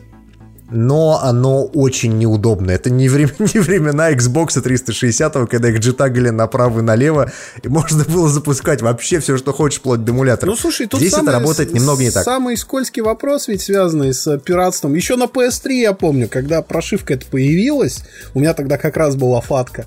И я, я не перешел, потому что, хотя я не скрою, у меня тогда было туговато с деньгами, потому что мы только начинали с женой вместе жить. Вот. А я не перешел, потому что ты теряешь сетевые функции. И даже на PS3 уже без них было тяжело. А сейчас консоль, ну, супер соединена с интернетом. Это не значит, что она не работает в офлайне, но PS4 Share. А, все вот эти сетевые сервисы, которыми вы привыкли пользоваться на PlayStation, от вас отрубаются. И фактически половина консоли, ну, ну становится бесполезной. Вот. И Ну, это как плане- на взломанной, не знаю, там, на взломанной э, пиратке играть э, в Dark Souls. Да, да, где, кайф где какой. по сути, вы как бы то же самое, но без сетевых функций как-то, ну, ну, немножко какой кайф, не ну, то. серьезно, Немножко да. не то, да. Ой, я могу сказать, что, например, в свое время, когда я как раз э, сидел на Xbox 360, и у меня его, например, забанили, я же тогда э, прям сел и такой подумал, блин, надо переходить на лицензию, короче, и пойду куплю PS3, наверное. И мне тогда Белкин э, сидел и говорил, ты чё? Ты чё? Какая PS3? Иди покупай 360. Я такой, а что такое? Да покупай 360, будем играть, короче. Я такой, ладно, хер с ним со всеми этими Uncharted, хуартами, там, Heavenly Sword и так далее. Пойду куплю Call of Duty и, и Xbox 360. Пошел и купил. Я же говорю, я Ты уже много раз рассказывал уже тогда. Я про этот момент много раз говорил, что я тогда вышел из, игры, из магазина, держал в руках э, две игры. А, Этот э, Assassin's Creed 2 и Modern Warfare 2, короче. И я понимал, что я только что купил две игры за 5 кэсов. И я просто стою и офигеваю, что я купил, по сути, за стоимость по- почти половину консоли. Вот, я пошел и купил, блин, две игры. Это вообще как? Типа. И как бы я тогда такой прям пересмотрел свое мнение сразу же как бы, по поводу игр. Все игры задрачивал. Появ- Появилась ачивка дрочерства, вот это все. Типа, что каждую игру надо додрочить, потом перепродать там и прочее, прочее, прочее. Ну, слушайте, Вот. да, да. Тут ведь еще это, тут ведь еще, так это, заворачивая тему, надо сказать, что просто вот э, когда мы говорим про консольное пиратство, и, ну да, PS3 взломали, по-моему, спустя 4 года после того, как она появилась, или она даже, по-моему, 5 лет продержалась. Но- Геоход ее взломал. Ее геоход, ты знаешь, там очень смешная история, и насколько я знаю, если бы сотрудник сервиса Sony не потерял сервисную флешку в определенный момент, может быть, вообще бы ничего не взломали. Вот. э, Такой был, да, я да, собственно, эксплойт-то взялся от того, что, что, что сотрудник сервиса Sony потерял сервисную флешку, ее кто-то нашел и расшарил ее содержимое. А в ней как раз, как работает операционная система и прочее такое. И, э, в общем-то, процент консольного пиратства маленький, потому что, ну, это не имеет никакого смысла. Как вы с друзьями будете в фифу играть? Ну, вот, Э, Плохой пример. Э, нет, ну, ну, хорошо, как, как вы будете играть в условную Destiny? которая вообще не работает в оффлайне. Как вы будете играть э, в условные какие-то такие вещи типа радуги, э, которые составляют ну, существенный процент консольного На гейминга. ПК, как и раньше, не. Ну там тоже лицензия. да. Так что Ну, так. пацаны, ладно, короче, мы так или иначе затянули. Имейте в виду, имейте в виду просто, что э, вы, если сейчас захотите взломать мою PlayStation прямо сейчас, это, скорее всего, не получится сделать, если вы ее подключали к интернету и там стоит новая прошивка. Я могу сказать, что даже совсем новая прошивка 5.04, например, которая э, как бы вот стоит, вот буквально недавно вышла, она у меня вообще накатилась автоматом. Я просто включил консоль, мне сказали, чувак, привет, а я уже установил прошивку. При том, что обычно раньше всегда просто включаешь консоль, и он тебе говорит о том, что типа доступна Обновись, прошивка. ты пожалуйста. мож- Да, обновись, пожалуйста. А тут он мне взяла, ну, консоль взяла и сама обновилась. Вот. То есть Пожалуйста, обновите. Xbox. Избось, Да. избось, систо Слушайте, ну мы И, хотим и перейти Картинка с котиком, да. от прекрасных новостей к вообще совершенно шикарнейшим новостям. Восхитительным, я бы сказал.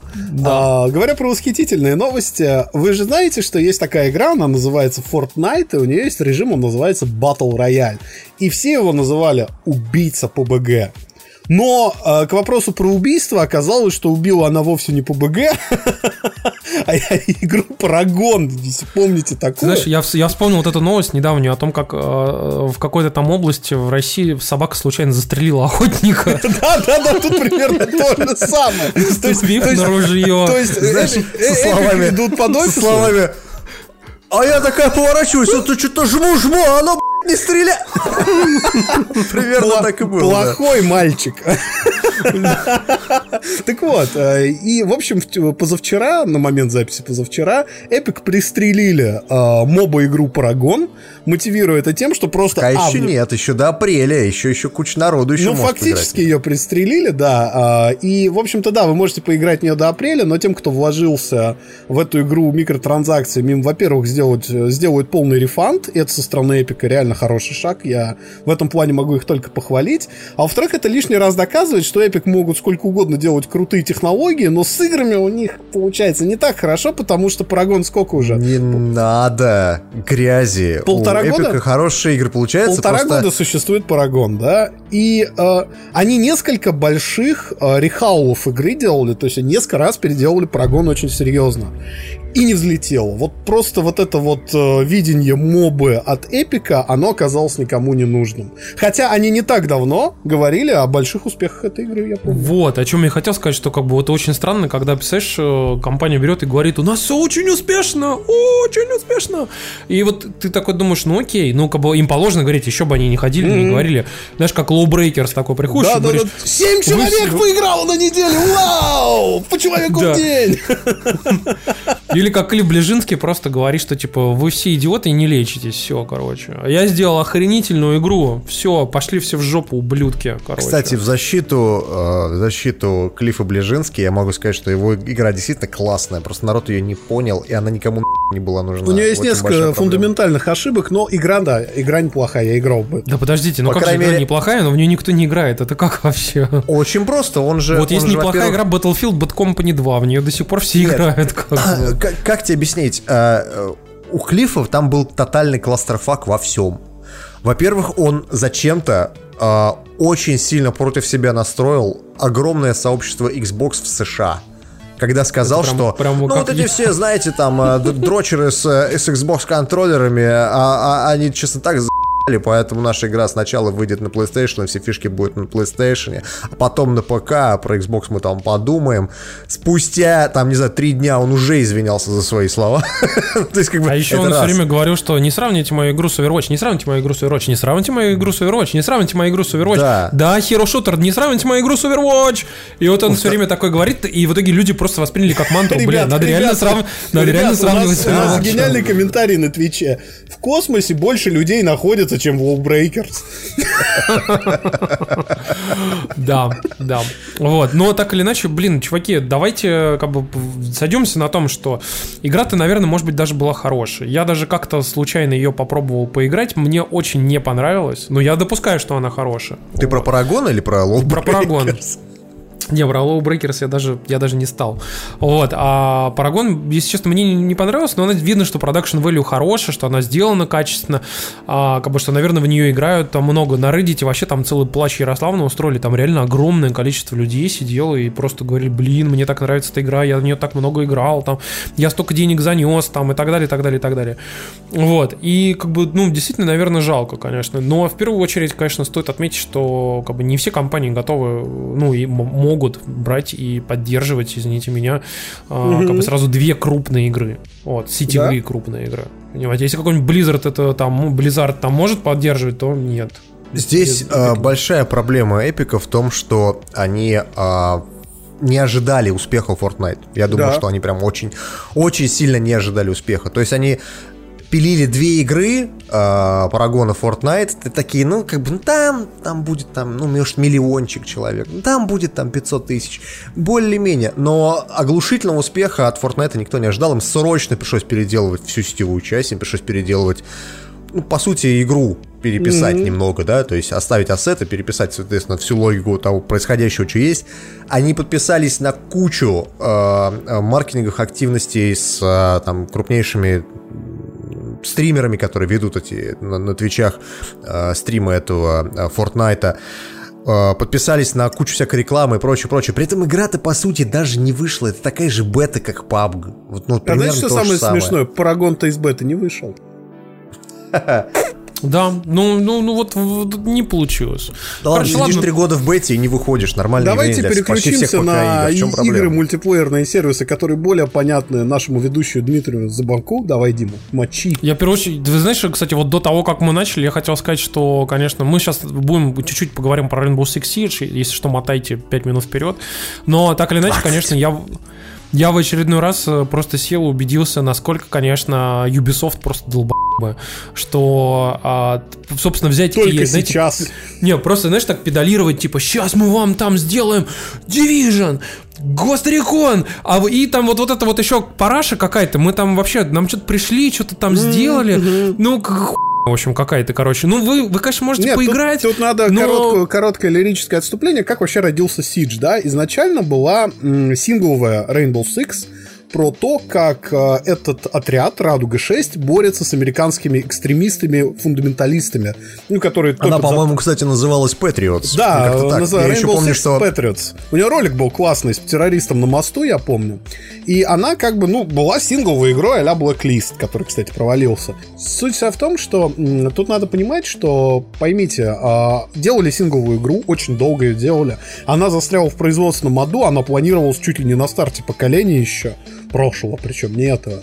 И э, в определенный момент Ubisoft решили, блин, а нахрена мы тянем кота за яйца, давайте мы просто выпустим мультиплеерную часть этой игры, которая, в общем-то, уже готова, да, просто сделаем ее отдельным продуктом. И вот так Ой, появился через Rainbow Six месяц Siege. забудут, э, Да, ну мы будет, хотя бы отобьем хоть какие-то инвестиции, потому что, ну, проект заглох, в него угрохана куча денег. Они ведь ради того, чтобы сделать э, Splinter Cell, чтобы сделать Rainbow Six, они ведь купили всю франшизу Том Клэнсис. Она сейчас принадлежит не покойному ныне Тому Клэнси, его наследникам, а она принадлежит самой Ubisoft.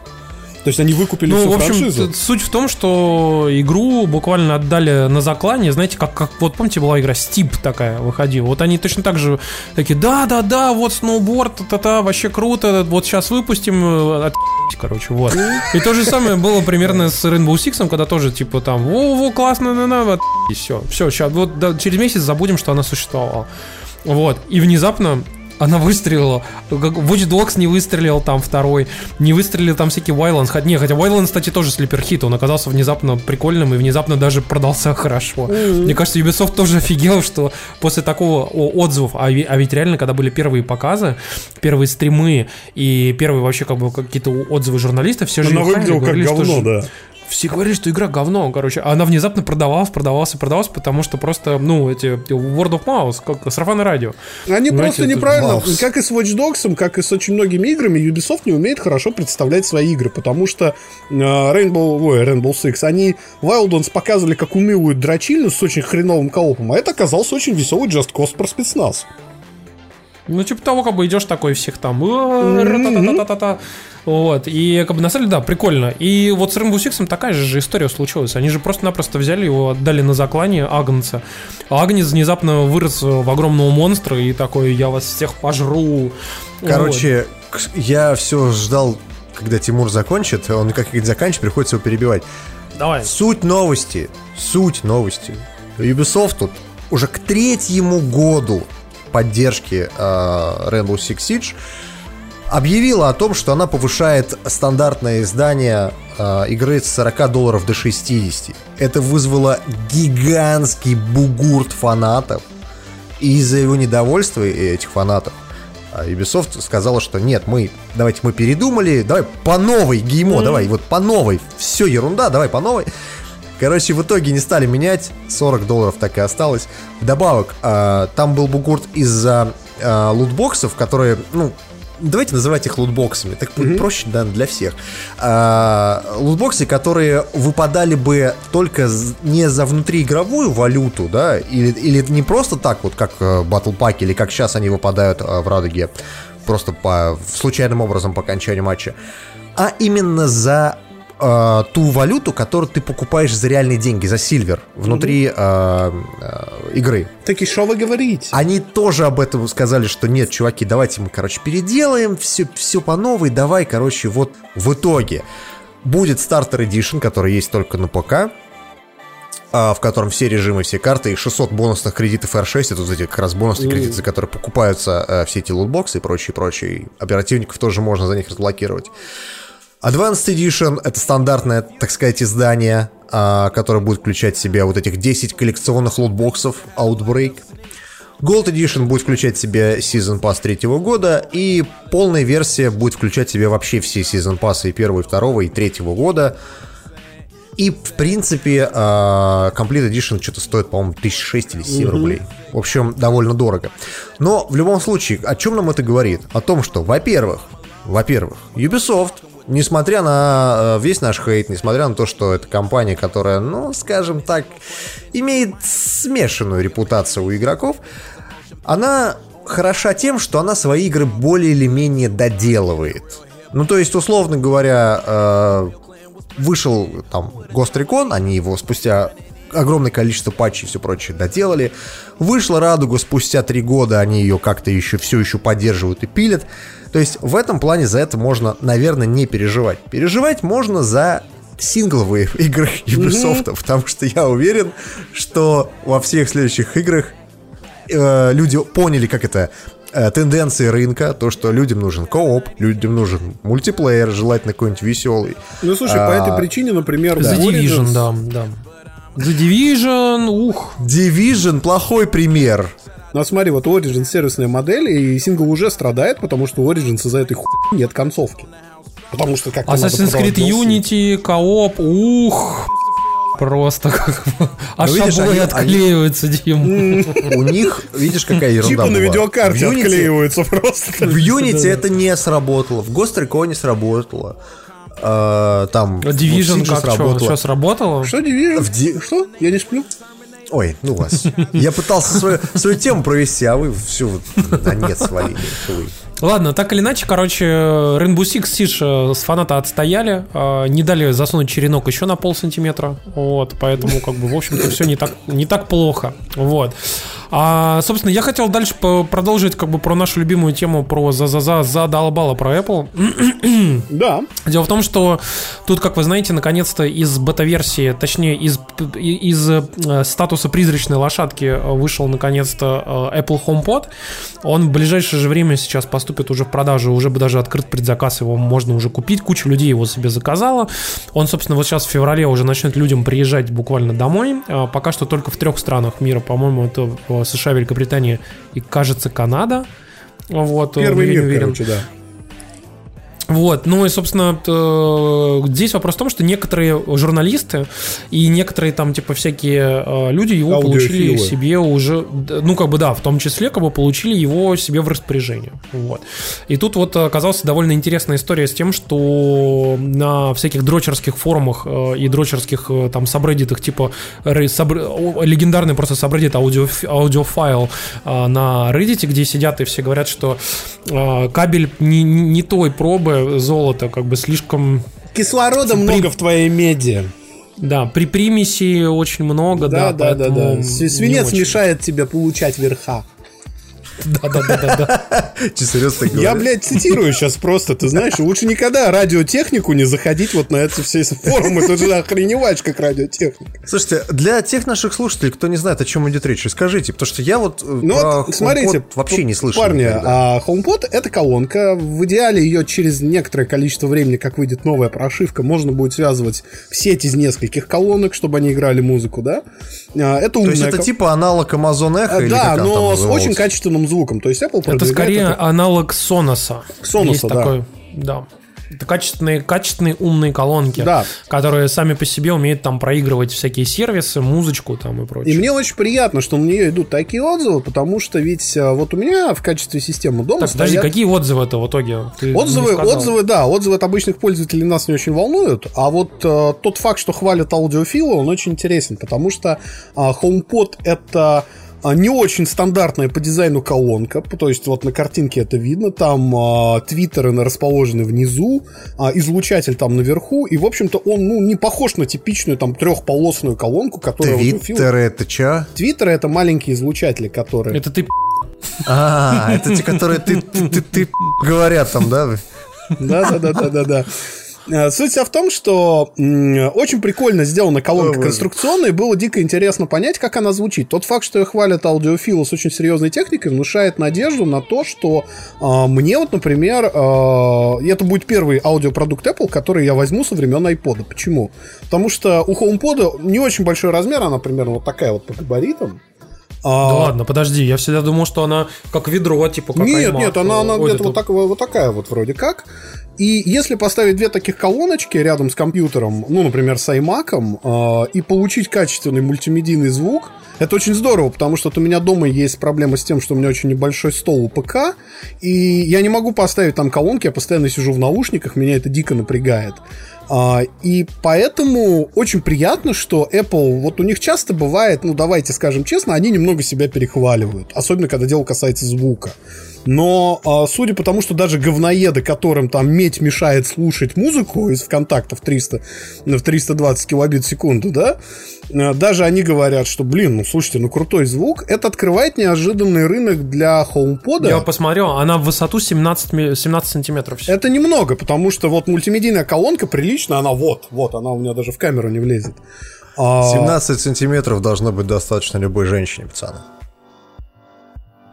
Так, Так, это было Так, очень щас было ужасно. просто вот Отвратительно гадки было, было просто, прям Ну, короче, HomePod открывает, если у него реально классное хай-фай звучание, открывает интересный кейс того, что вы можете, во-первых, собирать из HomePod'ов а небольшую хай-фай мультимедийную систему в узких помещениях. Это очень круто.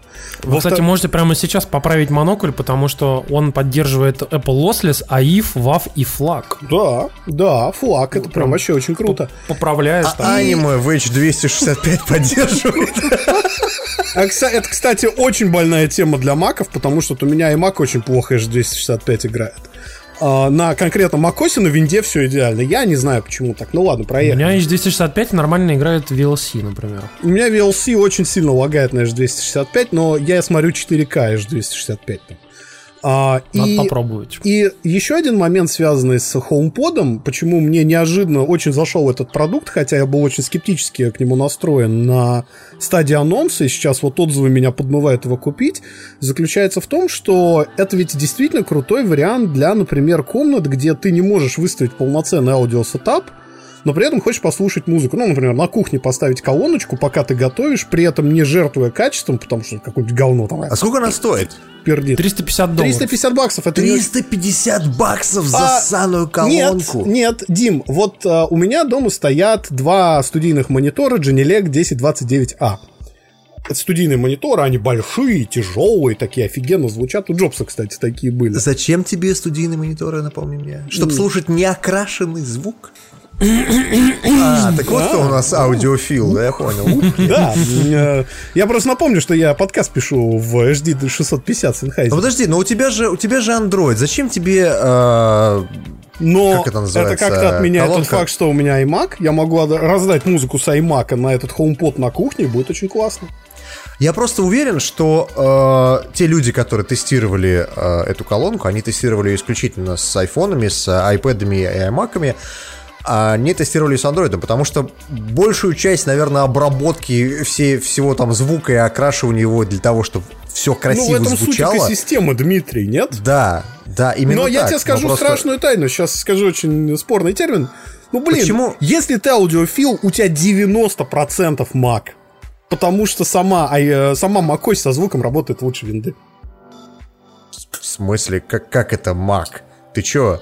Нет, ну у тебя старый ну, рет- ну, ну, ретро, ты, ну, ты, ну ты усили- посмотри на любого ты звукаря, на любого диджея, на любом мероприятии, у него будет Mac. Вот, вот- вот просто всегда почти. Но так или иначе, ра- разбавлю всю эту вашу замечательную кисельно-елейную штуку, могу сказать, что а, на Reddit всякие там дрочеры, которые сидят там, типа, делают обзоры для разных сайтов, написали, что HomePod звучит примерно на уровне любого, а, ну, типа, лучше, чем спикеры, любой спикер до 1000 долларов. То есть любой спикер, которого вы до 1000 долларов найдете, короче, он звучит лучше, чем он.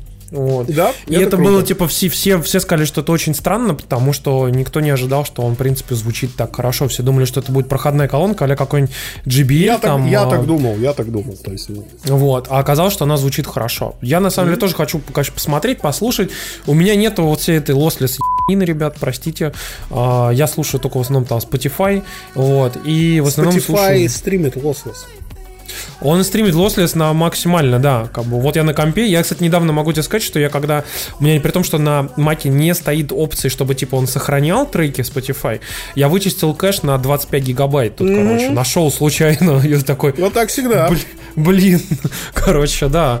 Вот, но, а, кстати, он, по-моему, через Огу Ворбис какой-то там формат его. Или, или я путаю. Я у не, него, я у не него, ну, ну, даже не лезь в эти дебри. Суть вся в том, что там есть лоссус, и это очень классно, потому что раньше, когда вы брали портативную колонку, почему это круто и почему мы это хвалим? Раньше, когда вы даже хорошую, дорогую Sonos покупали, вы фактически покупали, ну, костыль, который звучит лучше, чем в среднем по больнице, но если вы хотите хороший звук, ну, надо раскошеливаться 500 плюс баксов. А здесь, если вы реально за 350 баксов получаете звук за косарь, ну, ребят, для большинства людей, у которых вот мультимедийная акустика на столах стоит, всякие микролабы и прочее говно, это отличный вариант. То есть, особенно если они пейриться начнут парами, это будет просто супер, на мой У взгляд. меня микролаб стоит вот прямо сейчас. Вы понимаете, да, уровень шаромыжества Тимура? Заносите деньги. На HomePod, да. Но, короче, так или иначе, мы двигаемся дальше к еще и другой интересной теме, только э, на самом деле надо про нее очень аккуратно говорить, а то у многих людей она вызвала Давай. такой так бугурт. Вот. Тут дело в том, что появляется большое количество информации, как бы от довольно проверенных, известных. Статей. Я бы так, Я бы так сказал. Ты знаешь, что- Реальных причем статей, не от мобильных аналитиков. Да, ты знаешь, там от нормальных вполне себе изданий, от нормальных аналитиков, как бы, и в основном э, часто это данные, которые там не аналитические, типа на уровне, вы знаете, я там что-то где-то там прикинул, как бы, да, на уровне там инсайдерской информации от поставщиков, например, да, которые там поставляют данные для там, ну, какие-то запчасти, например, для Apple. В данном случае интересно то, что оказалось, что якобы Apple довольно сильно переоценила спрос на iPhone 10, причем это уже до этого об этом ходило много слухов от э, различных как раз аналитиков, а теперь это подтвердилось уже официально. Supply chain это подтвердил по факту. Да, это подтвердилось от заводом э, Samsung, который сказал, что оказывается э, спрос и заказ на экраны для iPhone 10 э, были Невысокий. переоценены и да, им пришлось в итоге снизить э, выработку, э, собственно, этих самых э, дисплеев оледовских, да, на 10%. Вот, из-за того, что продажи iPhone 10 оказались не настолько хорошими, как изначально прикидывала Apple. Я даже считали. больше скажу, они вынуждены были приостановить строительство второй линии во Вьетнаме. И чтобы вы понимали, что ну, 10% всего-навсего, вот это вот популярный довод, ребят, это, во-первых, 10% от всего производства OLED-экранов Samsung, это на самом деле очень много. А во-вторых, это ведь, понимаете, фабрика работала на износ все это время. Потому что у Samsung OLED были расписаны настолько глубоко вперед, что почему в пикселях хреновый экран? Потому что просто Google не смогли попасть на конвейер Samsung, чтобы хорошие экраны купить себе OLED-овские. Они были вынуждены покупать у LG сомнительного качества OLED. Поэтому с Ну, пикселем что ты 2 начинаешь? LG классные же. Ну, ты? это с- поэтому у пикселей такая катастрофа с дисплеями, лотерея. А вот и теперь выясняется, что Samsung вообще лоханулся, и Apple лоханулась, потому что они переоценили спрос, и supply chain страдает вместе с Apple за это. Я считаю, что э, лоханулись тут все, кто не слушал э, Эль- Эльдарушку Муртазина, который вам честно последние, там, не знаю, лет, ну, допустим, 10, Говоришь, что Apple издумет, да? говорит, что Apple просто э, вот сдохнет, вот если не в этом году, то в следующем так 100% точно. И вот он последние 10 лет вам говорил о том, что Apple обосрались, а вы все не верили. Причем тут надо вот, это что учитывать, чтобы на, у нас не обвиняли в хейте или там в а, сгущивании красок. Ребят, у айфона все вот, вот просто вот так. Восьмерка, семерка, шестерка продаются просто вагонами. То есть у Ну, Apple вообще, все в последних хорошо. данных, кстати, как раз, которые спекулятивные были от аналитиков, они все говорили, что в структуре продаж а, iPhone 8 а, з- занимает примерно 30% как бы вместе напрямую с iPhone а, 10, то есть они оба примерно по 30% занимают. А, причем в iPhone 8 входят в модели и 8 и 8 Plus. Вот. А вот остальное размазано между старыми моделями, включая там iPhone SE, iPhone 6, 6s, там вот эти все, короче, истории. Семерки там и Мне так далее. лично интересно другое. А, Ну, то есть Apple сейчас что будет делать э, со всей этой ситуацией? Они выпустят какой-нибудь iPhone, э, ну, в следующий имею в виду, он уже будет с э, этой камерой, которая в iPhone X? Или Я нет? думаю, Смотри. это стандартные фичи ставят. Смотри, да, во-первых, стандартные фичи, во-вторых, э, по э, аналитик, который практически никогда не ошибается, это Минчуко э, из KGI Securities, он тут недавно как бы говорил, и якобы подтвердилось это там и сразу из нескольких источников, что Apple в следующем году выпустит три новые модели, которые будут выглядеть следующим образом. Это будет типа следующая модель за iPhone 10, новая, которая будет чуть-чуть отличаться в том числе и конструкционно от нее. Но суть в том, что якобы там вот эта бро- бро- монобровь, она там останется. Потом будет iPhone 10 Plus, который типа будет еще прям лопатой совсем. Вот, и якобы будет э, телефон, который будет что-то среднее между айфоном э, вот этим новым 11 и 11 Plus, грубо говоря. А, и э, в нем, он будет такой по размерам, и в нем будет не OLED-экран, в нем будет попроще начинка, в нем будет LCD-экран, и он якобы будет стоить как раз-таки типа подешевле. Он планирует якобы, что в районе 650 долларов он будет стоить. Да?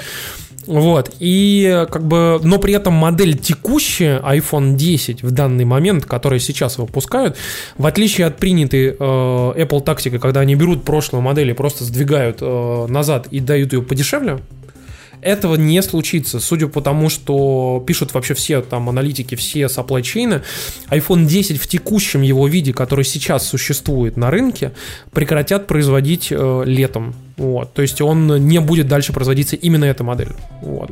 А, поговорю, что в этом много причин, как бы начиная от того, что а, есть большой дефицит деталей и дефицит дисплеев, как бы, и именно из-за этого а, рас- нельзя распыляться как бы на старый телефон, они все пустят в новые телефоны. Вот. И, соответственно, нельзя выпускать одновременно и старый телефон, два новых там и прочее. Вот.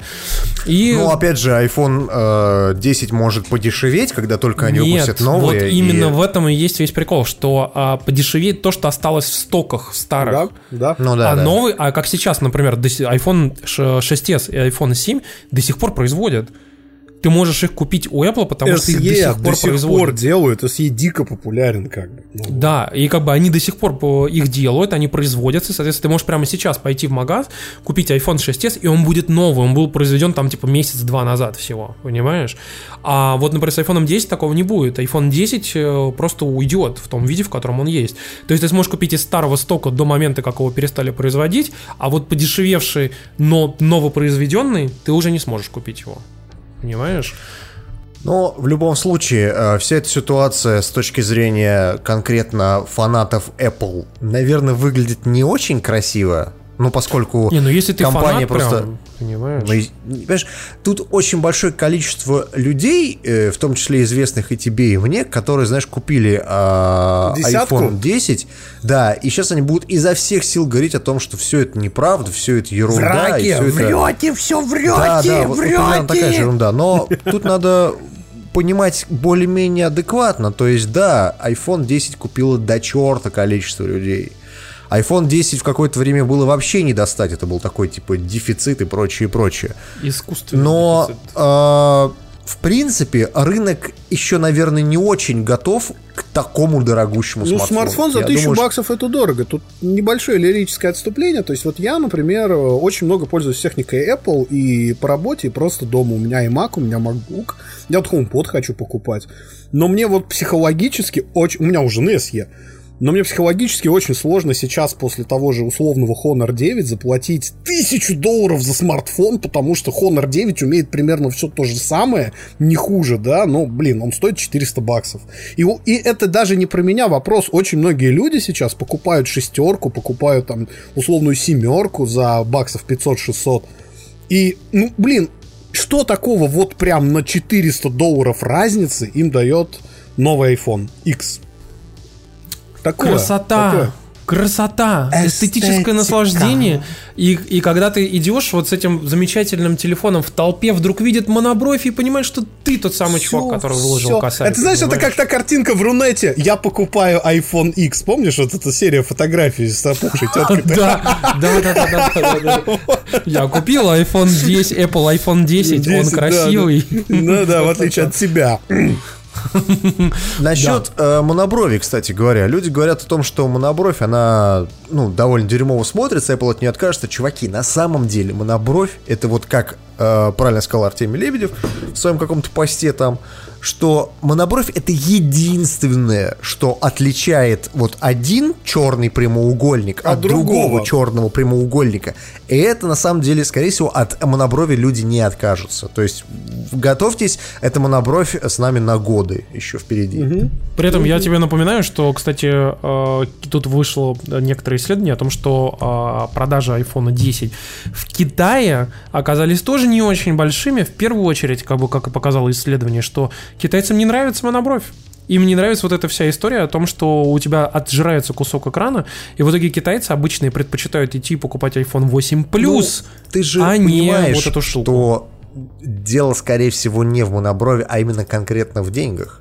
Нет, как раз у китайцев с деньгами все в У порядке. них все в порядке с деньгами, но надо не забывать, что я еще раз говорю, очень много китайцев в том числе, и нет, я знаю потому, что по работе приходится встречаться с китайскими студентами часто, да, то есть, ну, вот у меня много мероприятий с китайскими студентами, и мы с ними болтаем на ломаном английском, потому что русские они вдупляют плохо, и они говорят, что, типа, ну, во-первых, я покупаю, понятно, iPhone, потому что я стильный, модный, молодежный, они, кстати, очень любят э, семерки брать, то есть, даже не восьмерки, семерки они очень любят брать, а втором, с вторым смартфоном они берут условный Android там от э, Huawei, в Китае очень популярен именно Huawei, и просто потому, что там все китайские сервисы.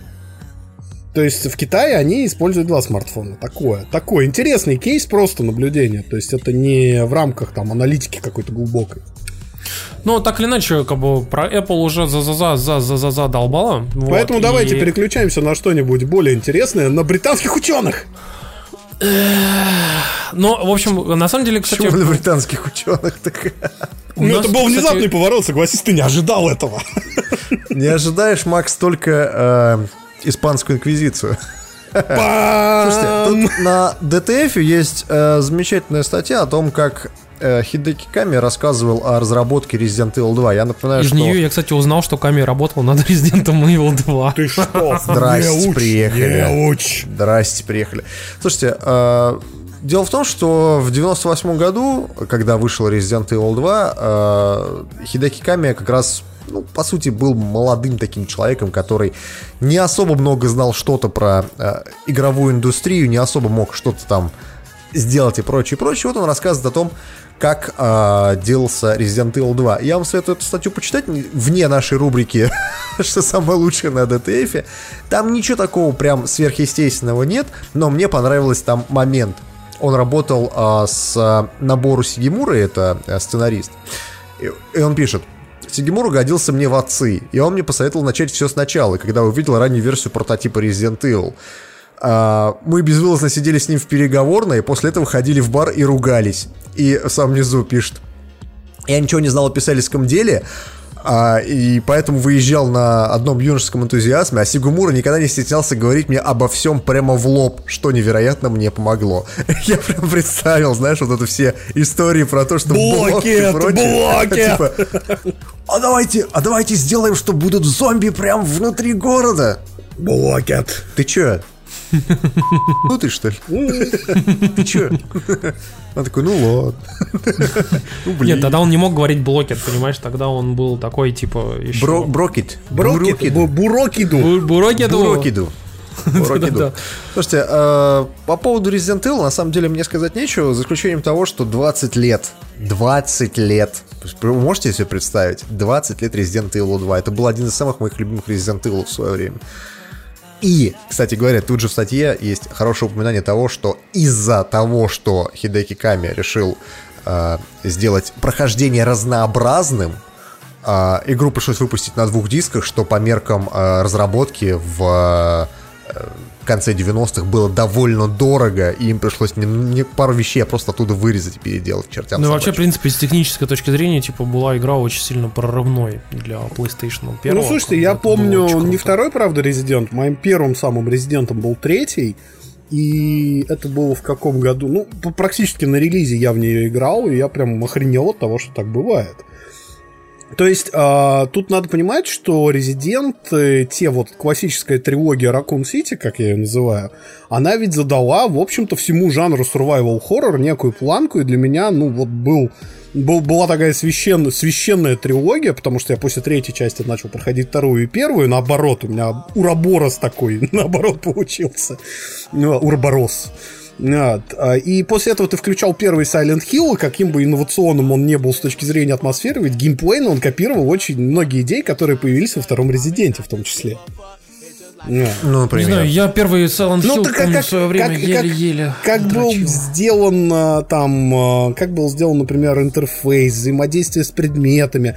А вообще сама идея того, что survival horror это что-то такое вот, э, где ты один против э, враждебного города, по большому счету. Это ведь все появилось в Resident Evil, то есть ты с Raccoon City сражаешься, как и здесь ты сражаешься с Silent Hill по факту.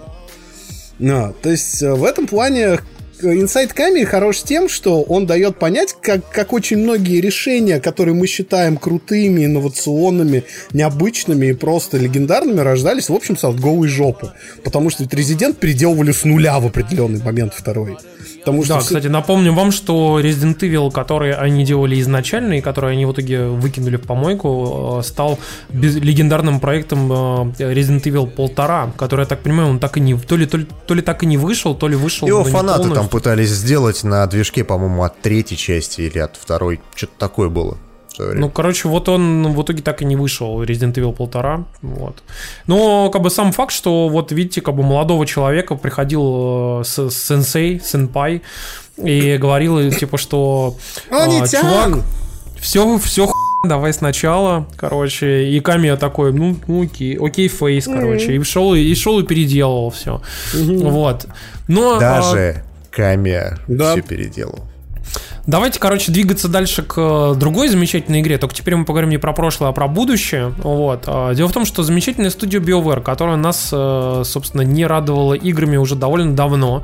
Напомню, что последняя игра от них это вышла э, Dragon Age Inquisition, которая была Именно от буквально- BioWare мы сейчас не говорим про Андромеду, да, который делал этом я суррогат. хотел сказать, да, что именно от них вышел Dragon Age Inquisition, который мы, кстати, рассказывали в одном из наших выпусков, если вы вдруг не слышали, а, пересказывали главу из э, м, Blood, Sweat and Pixels о том, как создавался Dragon Age Inquisition, какие они э, сложности испытывали и прочее. Можете в гугле набрать завтракаст Dragon Age Inquisition. Вот.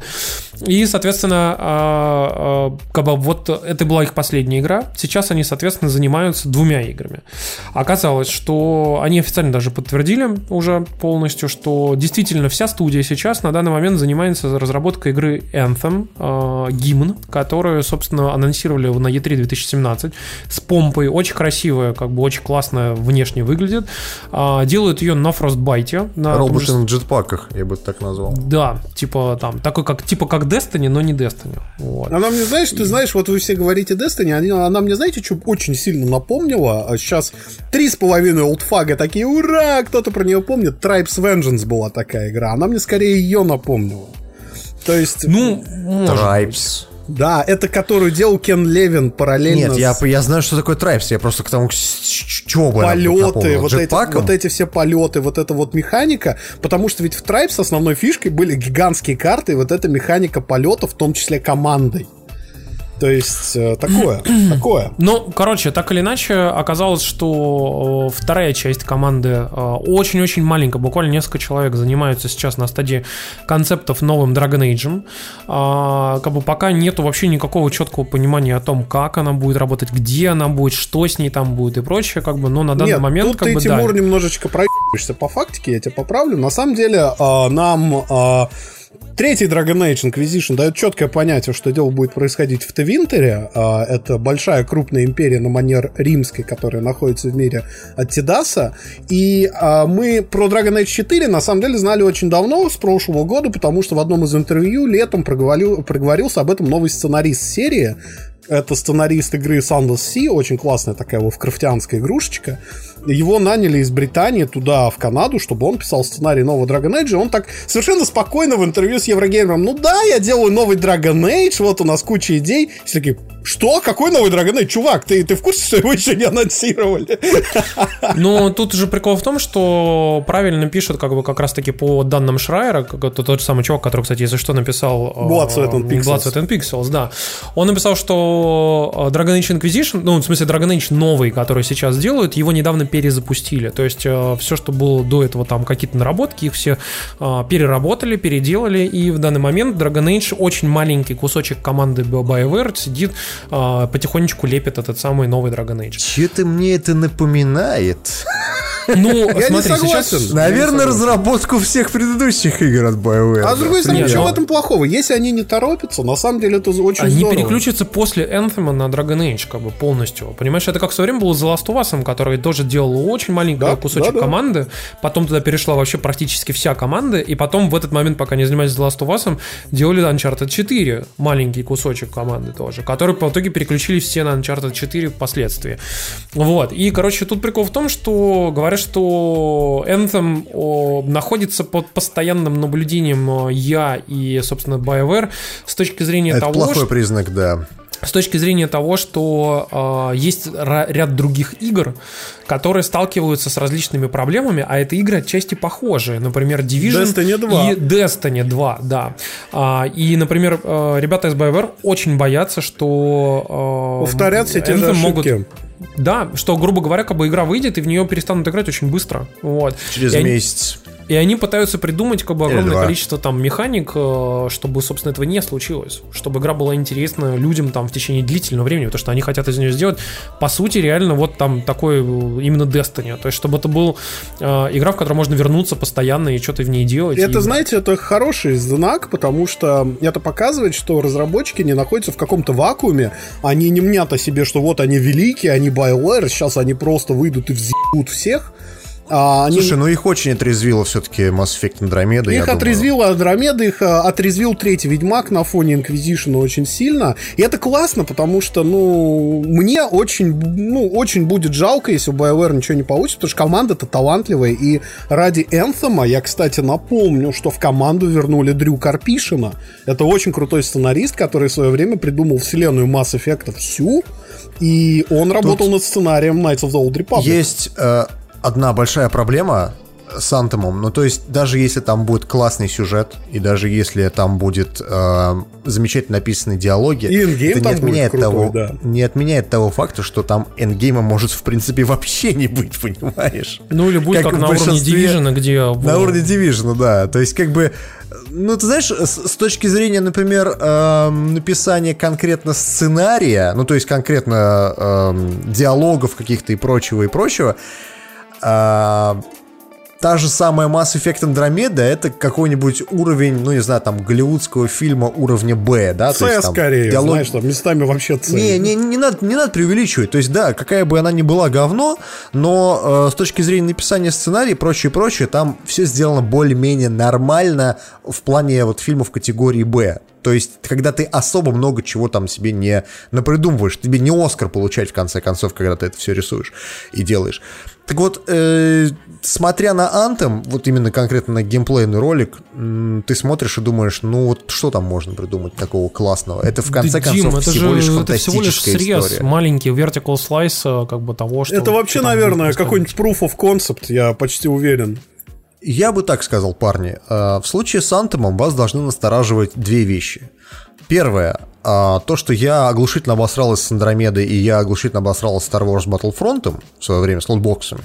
Поэтому и то, и другое будет очень сильно скептично восприниматься людьми, в, в том плане, что если в Антоме вдруг появятся внезапно фри-то-плейные элементы, их с говном сожрут просто всех, невзирая на то, что студия э, BioWare, по сути, ну, это, это все-таки разработчик, а не издатель, да? Они такие решения вряд ли принимают.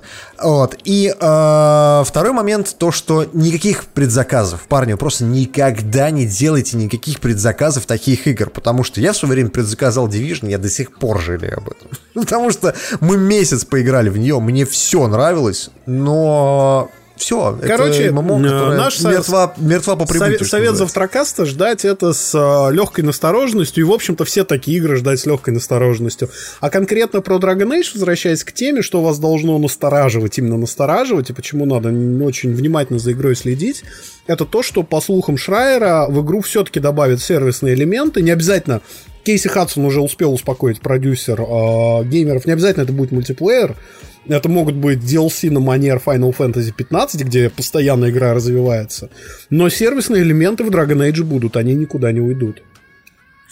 Ну и говоря про дату релиза, Anthem запланирован вроде как на начало 2019 года. 2019 год, хотя по идее его анонсировали в 17 или там когда даже в 16 по-моему. А, E3 2017, точно. А, по идее, идея о том, что выпустить игру в этом году, она, мне кажется, была очень реалистична. То есть люди, люди явно, явно не знали, о чем они говорят. 2019 год выглядит более-менее нормальным. Я помню, как мы читали как раз про э, Dragon Age Inquisition, э, рассказывали о том, как они два раза переносили, собственно, выход игры, как бы, и все, все, это, все это время это было связано с Frostbite. А, напомню, что э, у Anthem ровно точно такие же проблемы. Mm-hmm. Они, тоже, они тоже столкнулись с тем, что Frostbite не очень приспособлен к тому, что они хотят сделать. И в итоге они сейчас с 2015 года начали игру более-менее там как-то что-то пилить ну, там, и делать. Там идет полный retooling, скорее всего. Они переделывают весь пайплайн так что, ну, такое, да. Вот, а по поводу, кстати, Dragon Age, последнюю вещь, которую я хотел сказать, о том, что якобы э, я настаивает на том, чтобы э, в игре были сервисные элементы. Dragon Про Age, которые я уже говорил, да. Сервисные элементы. И в итоге вот все, короче, они сидят там и пока думают, то есть общий, общий, сложный, общий посыл всей этой статьи в том, что они сидят и думают, как бы не обосраться э, на своих ошибках, а ошибках конкурентов. Угу. Вот. Я думаю, что на этом, собственно, мы можем и закончить. Двигаемся дальше к э, замечательной истории, кстати, которую я хотел аккуратненько подвести к э, небольшому рассказу. Дело в том, что тут американские ученые э, в очередной раз в своем исследовании утверждают, что чем больше времени люди проводят перед экранами за неделю, это всякие мобильные телефоны, игры, телевизор, компьютер, тем более они несчастливы. И в их исследовании приняло более миллиона подростков. Несчастливы? Несчастливы. Ты посмотри на нас в начале записи подкаста. Более миллиона американских подростков. Да я и сейчас ну вот да, когда ты сидишь, пыришься в монитор и грустненький, понимаешь? Как бы. А вот если бы ты играл там, типа, например, баскетбол со своими, там, типа, какими-нибудь э, там друганами. Аккуратно сейчас, аккуратно. Очень аккуратно. Ну, в общем, как бы э, я хотел подвести к какой истории. Дело в том, что тут очень интересный э, наблюдается тренд и тенденция, так скажем. А дело в том, что в США за последнее время большое количество известных тег различных журналистов, аналитиков, э, собственно, инвесторов, людей, которые работают в индустрии, э, там, глав компаний, все чаще, чаще и чаще высказываются о том, что им не нравится внимание Facebook и как бы Facebook, по сути, как бы представляется как неким таким собирательным образом а, социальной сети, круп, ну, крупнейшей на данный момент. И они а, как бы всячески педалируют тему, что а, Facebook на данный момент как бы ну, ничего хорошего тебе в жизни не несет. На это же постепенно, эти комментарии распространяются и на Instagram, потому что говорят, что, собственно, люди, которые как бы проводят много времени за Инстаграмом, они тоже как бы ну, несчастливы, потому что они наблюдают а, очень маленькую часть жизни а, своих там друзей, знакомых или даже не знакомых, а каких-то людей. И они наблюдают только ту часть жизни, которую им хотят показать, а часто люди хотят показать, естественно, как бы, ну, может быть, даже не совсем то, что Я в жизни купил iPhone X. Да, да, да, да. Я не смогу просто, извините.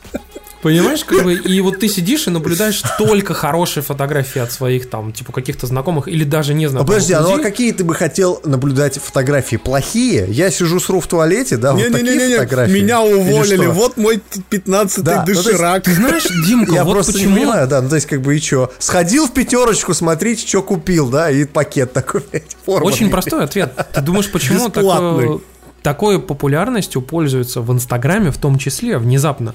Во-первых, мемосы, а во-вторых, комедийные всякие истории, которые делают якобы такие же люди, как и ты. То есть, которые там, знаешь, какая-нибудь маникюрщица из Челябинска берет и начинает записывать комедийные смешные ви- видео или там рубить правду матку, типа, я сейчас вам тут девочке расскажу, и как бы смешно про мужиков там угорать, да? Ага.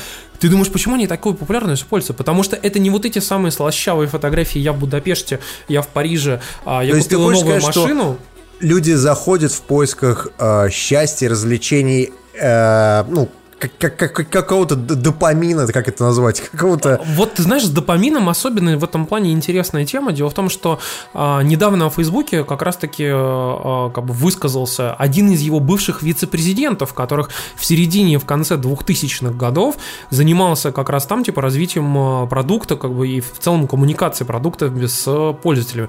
И он говорит, что, блин, мы чем мы занимались? Мы занимались тем, что исследовали как раз все эти допаминовые триггеры и строили продукт Фейсбука таким образом, чтобы чтобы максимально привязать людей как к этим самым допаминовым триггерам. Чтобы человек сидел и как можно больше проводил времени в Фейсбуке, как можно больше как бы занимался тем, что там кликал страницы, переходил там типа и, ну, по факту а, смотрел больше рекламы. Ну, то есть, как бы, заради чего все это иначе? Ну да. Вот. И он говорит, и после этого он сейчас заявляет, что, типа, я запретил своим детям пользоваться Фейсбуком, я сам не пользуюсь Фейсбуком, и, пожалуйста, типа, вы должны понять, мы делали все для того, чтобы, как бы, ну, выжимать из вас вот эти самые там рекламные клики, как бы, поэтому, ну... Дим, запускай, запускай заставку Black Mirror. Да легко, да. Давай. Но, э, Димка, сейчас заблочат видос, вот. Заставку же? Короче, за Конечно. за все что угодно вообще. Вот. И тут вопрос просто в том, что я к чему все это подводил, что а, очень интересно наблюдается действительно тренд о том, как огромное количество людей, влиятельных людей в техни- технологической индустрии, не только в США, но и мировой, начинают а, за последний год прямо топить против Фейсбука. Вот. А, все это еще происходит на фоне новостей о том, как там Facebook а, якобы там помогал в, в выборах выиграть там Трампу. Ну да, fake news. И- post-truth. Я, я- я, кстати, знаешь что, я тут, э, извини, перебью, немножко, просто тема немножко другая. Я что-то играл недавно в Assassin's Creed, и там в какой-то момент появляются эти предтечи, и они разговаривают с тобой на современном языке, ну, то есть используя современные идиомы и прочее, прочее. И она говорит, добро пожаловать в эпоху постправды. И я такой, блядь. Сука, и здесь это говно. Опять. За что? Да. Но ты знаешь, так или иначе, здесь, э, как бы я говорю, вопрос в том, что ин- интересно, к чему все это приведет, учитывая, что э, социальные сети в том виде, в Мне котором... нравится комментарий. Трамплиеры. Трамплиеры. Make brotherhood great again. Ты знаешь, вот тут реально интересная тема тем, что к чему все это приведет, понимаешь? Потому что в том виде, в котором сейчас существуют социальные сети, люди все больше и больше от них устают, понимаешь? Я Устают. готов рассказать, как у меня это происходит. Я удалился из ВКонтакта. А, я не пользуюсь Инстаграмом. Ну, ну ладно, Инстаграм, окей, в Инстаграме у меня там были одни бутылки пива. Пиво, пиво, пиво, пиво, пиво. Это было довольно странно, на мой взгляд, вести такой Инстаграм, и я просто прекратил. Стой, я тебя на секунду прерву. Кто-то да. засквотил наше имя э, завтракаст на Инстаграме, постил туда какие-то херовые фотографии с Насрать бутылками. вообще абсолютно. вот, пожалуйста, если ты нас слушаешь, наш замечательный слушатель, который засквотил, пришли нам на завтракаст собака gmail.com, логин, пароль, и тебе все равно все равно. Ты уже этим не занимаешься, а нам будет приятно. Конечно. Тимур ну, начнет заниматься соцсетями. Так вот, э, удалился из всех соцсетей, и я использую только Твиттер, и то в последнее время э, в Твиттер я использую как новостную ленту. У меня там есть подписки, я вот, знаешь, там читаю там то-то, то-то, то-то, то-то, то-то. Да. Я даже людей, на которых я подписан, иногда просто не читаю. Я не знаю, что происходит у Макса, я не знаю, что происходит у тебя. Мне просто похер, я не читаю вас. Ну, то есть, дело даже не в том, что похер, дело в том, что э, это не та информация, которую я ищу, заходя в соцсети. Я использую Твиттер как RSS-ленту, по сути. Ну вот То есть да, я- по большей да. части мы все сейчас ее так используем. И э, я знаю кучу людей, которые Facebook используют точно таким же способом. Они потребляют там информационный контент, но не тот контент, который их представляют его, их друзья, их какие-то знакомые, друзья друзей, еще кто-то. То есть люди используют это очень сильно по-разному. Поэтому все эти разговоры о том, что а давайте сейчас откажемся от всех социальных сетей, а давайте там все это сделаем, чуваки, но все же упирается исключительно конкретно в вас лично. Если вам грустно от того, что все ваши одноклассники, там, я не знаю, все переженились, перетрахались, у каждого второго по Ламборгини, а вы сидите такой у себя в Сызрани с бутылкой пива и орешками и не знаете, знаешь, ты куда знаешь, пойти нет, вечером. Тиму, Дим, то есть Дим, Дим, как бы, Дим, ну, мне такое. вспоминается другое. Да. Ты знаешь, а, давай, э, потому что мы затянули а, wrapping up тему. а, Нет, мне вспоми- никакой рэппинг Дима так мне не дал сказать важную вещь. Да, да, да, да, я, да, я просто вспомню, что, знаешь, этот э, клип, э, где рэперы на фоне э, кучи дорогих тачек такие, ой, fuck your mom, там все такое, баксами сорят, распечатанными на принтере, там все. Подходит хозяин машины, «Б***ь, пошли отсюда, чё вы тут вообще? Ну, умение пускать пыль в глаза, оно, в принципе, всегда сейчас в современном мире, оно ценится, потому Да. что это та вещь, которая... Культ успеха. э, Культ успеха, Даже да, не только это, согласен. self, self, self-бренд такой своеобразный. Сделать само- самого себя. поколение, об этом же говорили буквально недавно, тоже, кстати, а, какие-то то ли американские, то ли ученые, то ли британские ученые. Ну, так господи, или иначе, я хотел Ну, объяснить по поводу механики потребления контента в социальных сетях. А, Первыми, наверное, очухались Snapchat, как ни странно, потому что Snapchat первым позволил, по сути, сделать э, каналы, где ты видишь не ленту новостей, а где ты видишь как бы контент э, тех людей, которых тебе интересно. Ты тыкаешь человека и видишь то, что он сделал. Вот это самая интересная была механика, которая впоследствии очень быстро перекочевала, как ни странно, в Telegram, потому что именно таким образом появились Telegram-каналы, а, которые тоже а, внезапно очень хорошо взлетели, как бы потому что людей задолбала вот эта лента, вот эта мешанина, которая еще и к тому же алгоритмически формируется, ты кучу всего пропускаешь, а так ты, ты хочешь прочитать что-то, ты тыкаешь в это, и ты это читаешь. Понимаешь, как бы, и ну, все это... я думаю, что мода на э, алгоритмичную ленту, она более или менее потихонечку уйдет. Я очень на Нет, это она, надеюсь. скорее всего, Она еще и будет. усилится, ты знаешь. Она еще и усилится, Дим, да. А, тут вопрос в том, что как раз-таки... почему- меня надежд. Понимаешь, и именно вот эта механика потребления контента, она и говорит о том, что люди устали как раз вот это, знаешь, заходить в ленту, листать ее, смотреть на какую-то там лабуду, и что э, людям хочется читать то, что они хотят. Вот, это вот знаешь, по, по- по запросу, как говорится, знаешь, там information on demand. Хочешь прочитать вот сейчас какой-то контент, как бы, да, который вот тебе нужно там про политику, ты заходишь в какой-нибудь телеграм-канал там, или там в твиттер аккаунт, или еще что-нибудь в этом роде, как бы, в твиттер в списке даже какой-нибудь, как бы. Ну, так или иначе, э, просто к тому, что людей заталбывает. Я сам, например, я удалил, я, кстати, удалил с телефона приложение и Facebook, и Facebook мессенджера, и я уже два месяца не испытываю никакой проблемы с, с этим. Вообще Не испытываю никакой. никакой проблемы а, в регистрации в Фейсбуке since 2008. Слушай, ну ты э, как бы, ты понимаешь, я-то занимаюсь маркетингом, как бы у меня большое Я количество понимаю, там, да, типа, да. и Тебе знакомых по там и прочее, как бы, да. Согласен. И мне приходится этим заниматься, как бы. Но сейчас, например, я взял и просто вот я только на компьютере запускаю Facebook и только Мне- там по работе им этим занимаюсь. В, в этом плане, да, я согласен, что э, Паша Дуров при всем его неоднозначном отношении э, к нему, он Держит просек, по ветру. Он просек фишку, да, он просек, что людям нужно, во-первых, ограничить потребление контента, во-вторых, мы всегда держимся за друзей, а, за людей, с которыми хотелось бы там общаться и прочее, прочее, но мы очень редко заводим там каких-то новых или там каких-то, которых пускаем, что называется, в ближний круг. Поэтому мессенджеры — это та вещь, которая ну, выстрелит, и она будет пр- ну, практически всегда. Это как, не знаю, там, переписка голубями в 19 веке. То же самое. А вот именно из социальной сети, где ты такой выходишь а, а, на огромную площадь, там стоит куча голых людей, и вот так вот надрачивают друг на друга. Вот. Ну, то есть, как бы прикольно на это, наверное, один раз посмотреть, да? Но как бы второй раз ты уже такой подумаешь, что может, может, может другой какой-то Или, или заходишь в найдешь, Твиттер, да. а там все сидят и плачутся. И говорят, Да, какая да. я Или- жирная, как мне нужно вино, и как плакала вся маршрутка. Да. Винишко Да, тям, Или да. иногда тебе хочется самому выйти на эту площадь, И подняться, так сказать, на сцену. Поплакать да, и вот так вот, вот так вот на всех сверху. Такое тоже у людей бывает, я понимаю, но это импульс, то есть это который, может, пройдет какое-то время. Некоторые ловят такой кайф, да, там спустя какое-то время, там, не знаю, им надоедает. Но в любом случае, э, мессенджеры — это вот та вещь, которая позволяет тебе ближний твой круг сохранить.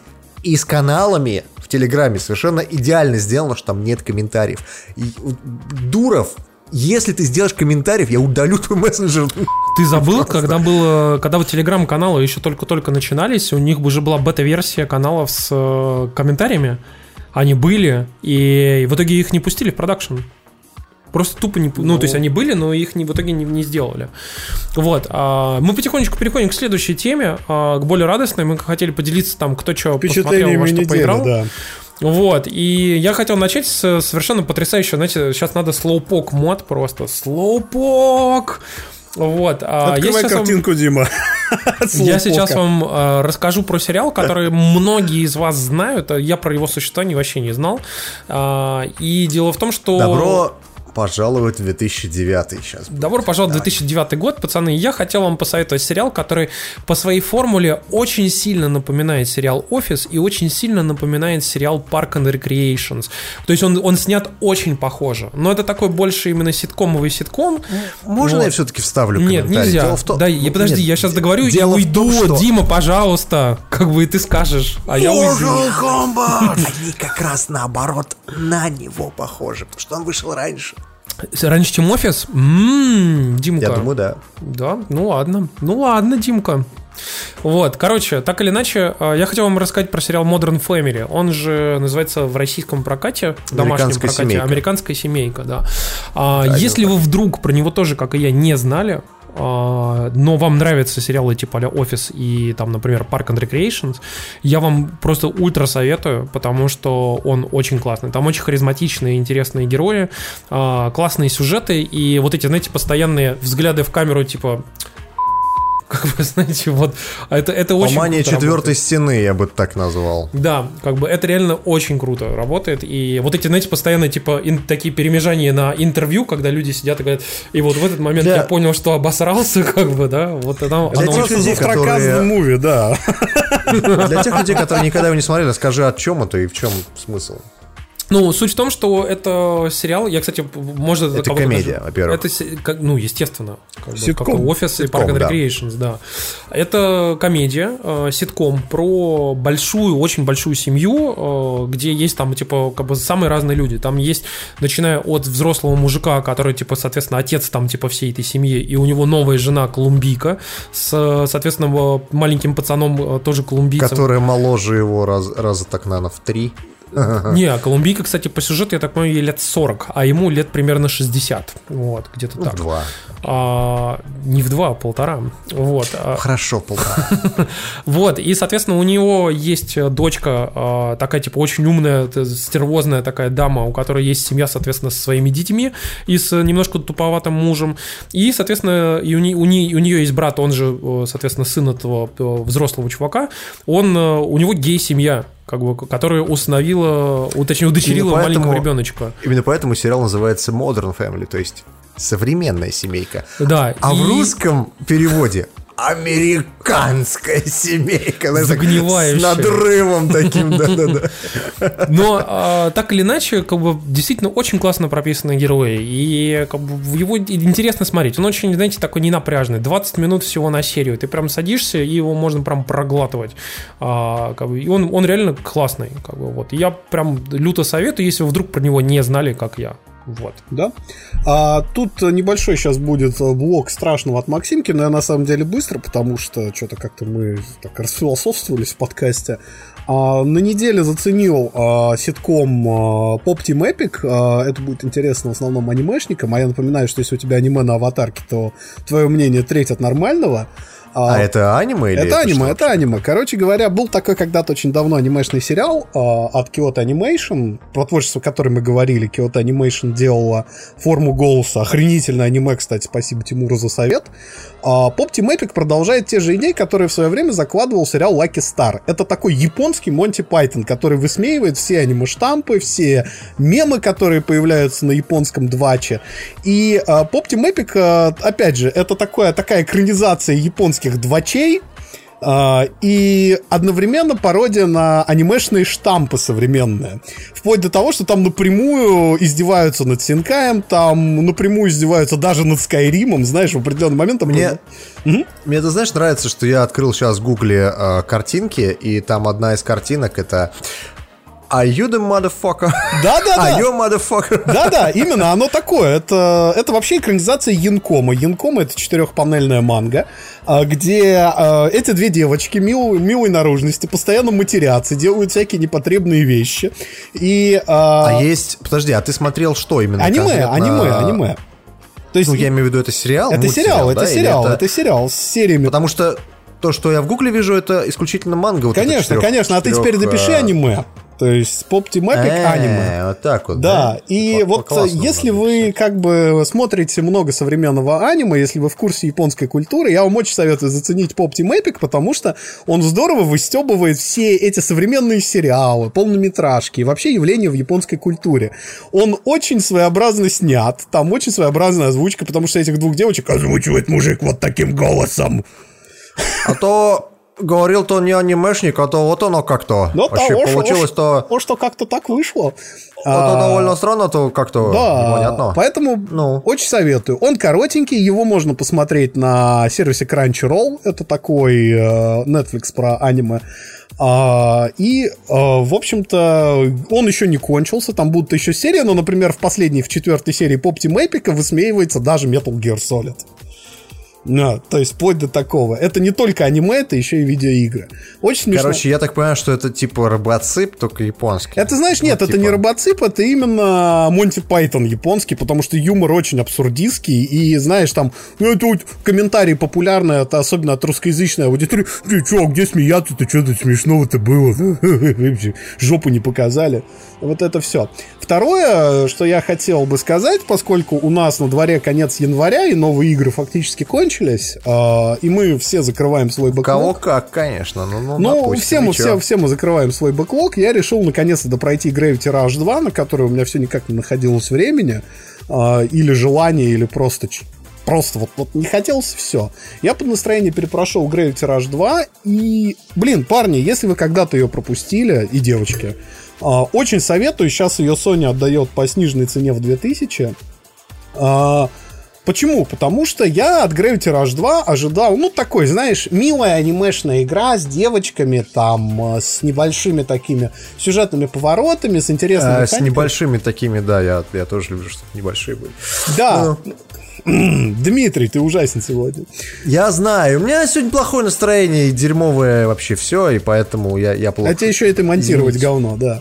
Да, я А, знаю, ну. И вот меня, а, честно говоря, восхитила концовка, потому что в Gravity Rush 2 два, два финала. Там первый финал, как бы вы убиваете главного злодея, это не спойлер.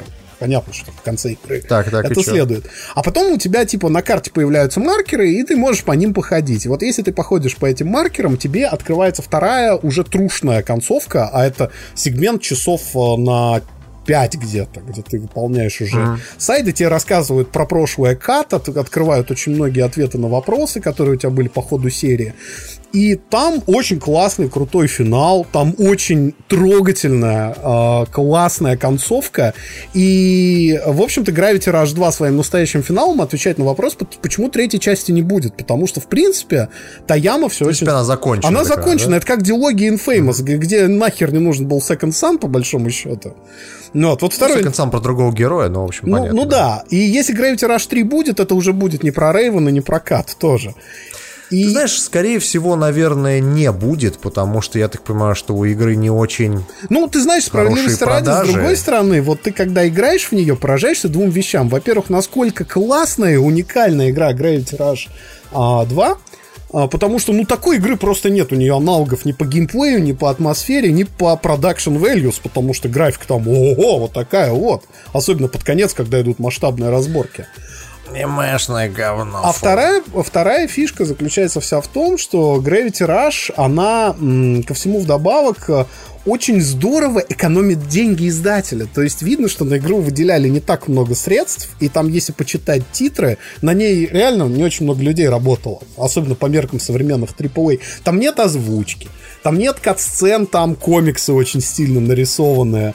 А, Там нету каких-то сложных механик, которые требуют очень большого вложения денег, но при этом я поражаюсь там двум вещам. Во-первых, в игре порядка 40 сайт-квестов, и ты знаешь, я не видел еще ни одного сайт-квеста там в Gravity Rush 2 с одинаковыми механиками. И это меня поразило больше всего. Вот когда ты играешь... в Их там много вообще, этих сайт-квестов? Достаточно. Они все сюжетные, они все, кстати, аукаются тебе дальше по игре. То есть это не то, что ты их выполнил, забыл про них. Там даже последствия видно в эпилоге этих сайт-квестов. Но суть вся в том, что ведь вот чем меня раздражал третий Ведьмак, которого я очень люблю и на которого я потратил часов 500, наверное. Там прописан это сайт-квесты интересно со сценарной точки зрения, но фактически все сайт-квесты пройди по красной линии, убей монстра, опять пройди по красной линии, опять убей монстра. Фактически-то. Не играй в Assassin's Creed Origins в сайт-квесты. Так Просто вот. Не надо. А в Gravity Rush 2 постоянно игра тебе подкидывает какие-то новые сценарии новые классные механики. Сейчас ты должен там типа выгуливать собачку. А теперь, о, там переезжает богатейка в бедный район, и теперь ты а, нужен ей для того, чтобы м, перевести ее вещи, поэтому сложи эти вещи на боржу. Своими Слушай, ну это же было и в первом. Gravity Rush. Я, правда, его так и не прошел, я его бросил, но там тоже были хорошие сайт-квесты. Не, Да. ну это, это совершенно разный уровень, Дим. Потому Да, что- действительно. И, короче, ребят, Gravity Rush 2 сейчас стоит 2000 рублей. Если вам не во что играть, если вы То думаете, подождите, блин, пока она появится в PlayStation Plus. ну, Тимур, Поиграйте в первую, которую в А, бесплатно Sony к раздавали, их части они хотели отключить сетевые службы вот уже сегодня, то есть вот на днях буквально они должны были выключиться. Это деление, де- дележка фотографиями, онлайн-охоты за сокровищами. Они, э, короче говоря, продлили это до лета, то есть сетевые службы будут работать до лета. И э, по- Но это так, такое большое значение имеет, это же сингловая игра, по сути. это сингловая игра, да, и там это не так э, принципиально, но вы получите полный experience, она стоит всего 2000, и вот если вам игра нужна между вот AAA э, январь-февраль, когда дохляк полнейший, очень советую. И третье, что я хотел бы вам ска- сказать и очень сильно посоветовать, это фильм, который наконец-то добрался до отечественного проката. Э, «Форма воды» — это новый фильм Гильермо Дель Торо, который уже собирает большие фестивальные награды, он уже номинирован на кучу Оскаров. Я не буду говорить, что Дель Торо снял офигенную притчу, там, тра-ля-ля, все понятно. Гильермо Дель Торо снял офигенный фильм Гильермо Дель Торо. А, Мне что понравилось дико в форме воды, и, к сожалению, о чем я вижу очень мало материалов и упоминаний у кинокритиков, фильм а, сейчас, чтобы вот вам не напи***, потому что опять скажут, что а, Спасибо за запикивание. ну, прости, пожалуйста, Дима, прости, у меня тоже... Да, ничего страшного, не давай ты дальше, ну. запикиваешь, Максимка, не ты. А Вот, у фильма очень-очень маленький бюджет. Фильм снят всего за 20 миллионов долларов, 19,5 миллионов долларов у него бюджет. Он Блин, очень... за вторкастику бы сейчас 20 миллионов долларов. Да, он, Ой, ну, он такой кино по снял. меркам, по, Такой по меркам голливудск, по, по меркам голливудских фильмов это очень дешево. Тем более фильмов, где вот существо э, такое вот водное, да, и фильмы, которые... Фактически это, знаете, такая вольная экранизация Белянина. На- Ну да, потому что это очень похоже, Похоже, на похоже. э, Чек в амфибия. По Похоже. сути, это, та- Это я так понимаю, что это из- из- любовная история между Да? э, неким существом, который типа и, э, убо- водяной. и, и немой уборщицей, которая... А, она немая, да? Да. Она, кстати, немножко перекликается с э, тем аниме, которое советовал Тимур, форма голоса, форма воды. Интересное совпадение. То есть, как бы посыл у них местами очень общий, но суть вся в том, что фильм выглядит гораздо, гораздо, гораздо дороже того, как он снят. И достигается это тем, что Гильермо Дель Торо использует кучу очень олдскульных спецэффектов, очень креативным образом, и фильм дичайше красивый. Это один из самых красивых фильмов, которые я видел в этом году. В прошлом году, окей, хорошо скажем, в прошлом году. И его... Ну, в этом году, в прокате Да, вышел и э, это тот фильм, который был номинирован в том числе за спецэффекты на Оскар. И тут я не могу никаких претензий высказать, потому что это действительно абсолютно блестящий технически снятый фильм за копейки, который выглядит миллионов на 150.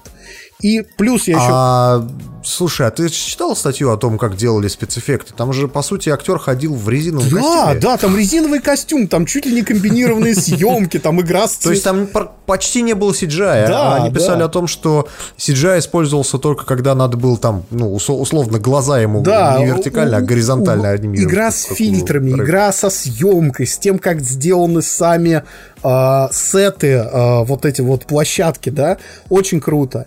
И второе, что я хотел бы ди- дико похвалить, и от чего я в восторге, я хочу теперь форму воды из-за этого посмотреть на английском очень сильно, это игра Майкла Шеннона, который там играет такую просто форменную мразь.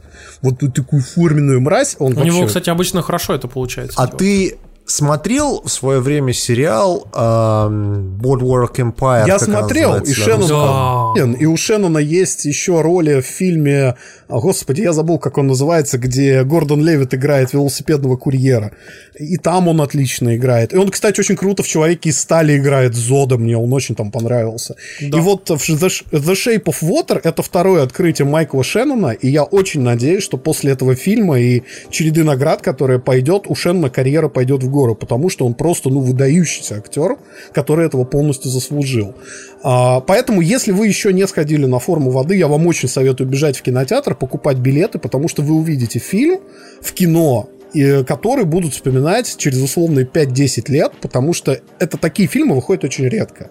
Это в основном знаковое кино, и я, в принципе, могу его поставить на, один, на одну ступень с «Лабиринтом Фавна», потому что «Лабиринт Фавна» кстати, был мощной притчей.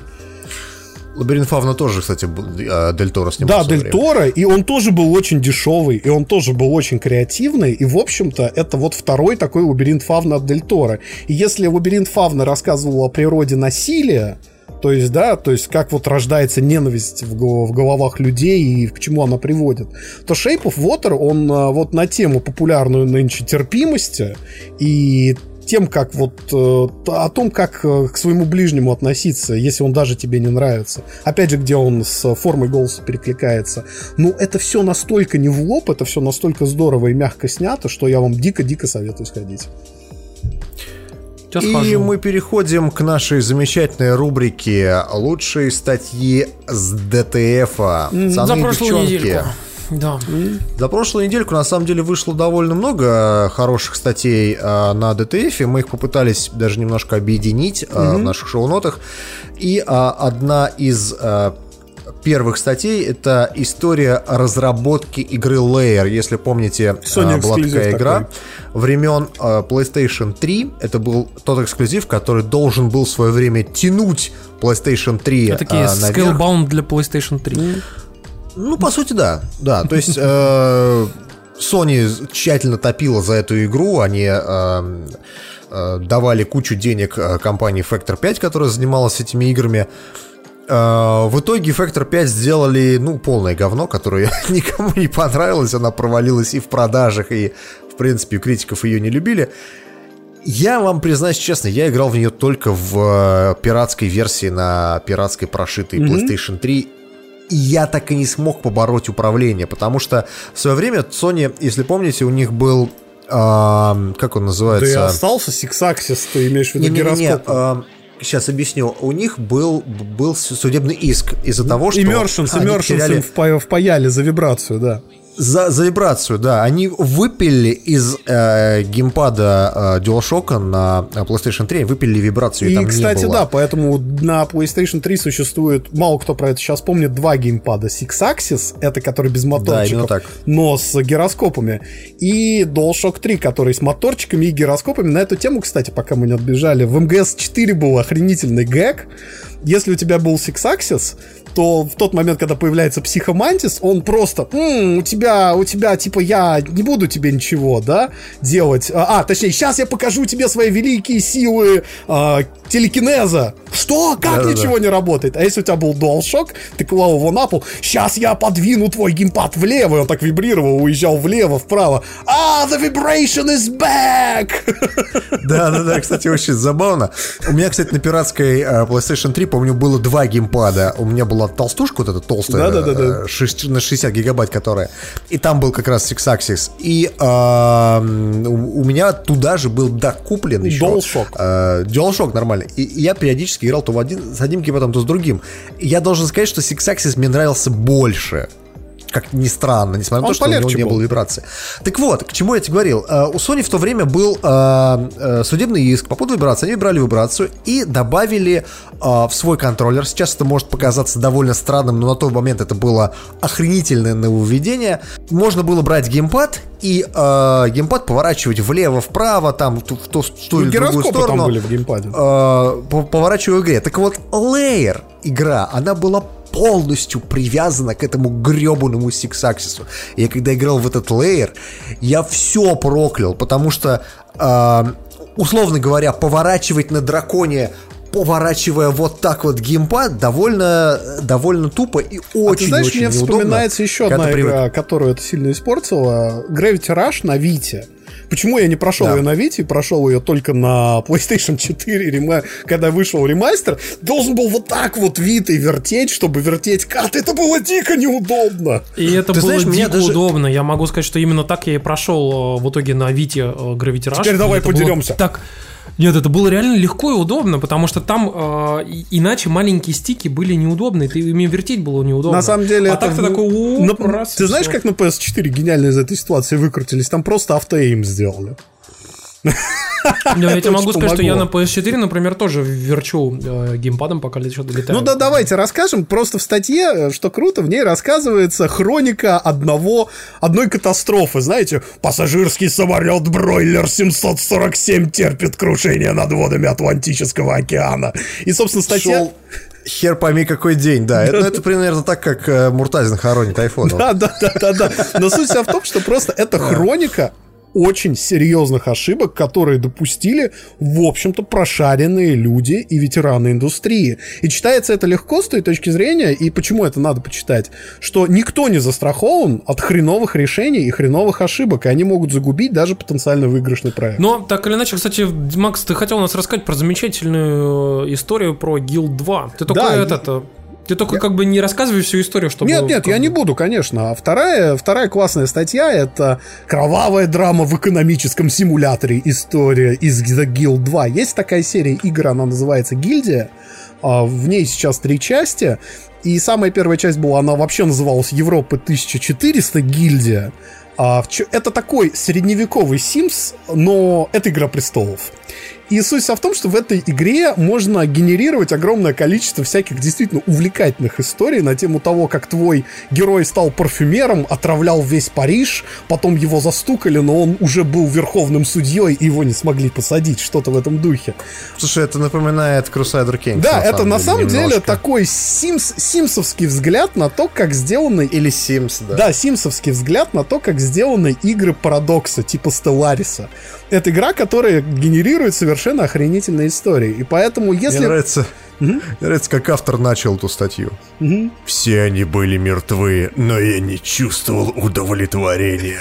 Моя дочь не вернулась из мертвых, а дома меня ждало королевство которое я разорил ради личных амбиций. Суть в том, что если вы не очень любите играть в такие игры, ну, потому что, ну, очень многие люди не переваривают экономические стратегии РТС, 4X, а, это отличная история того, а, как эти игры работают. Это реально просто захватывающее чтиво, поэтому в обед, в рабочий день самое то.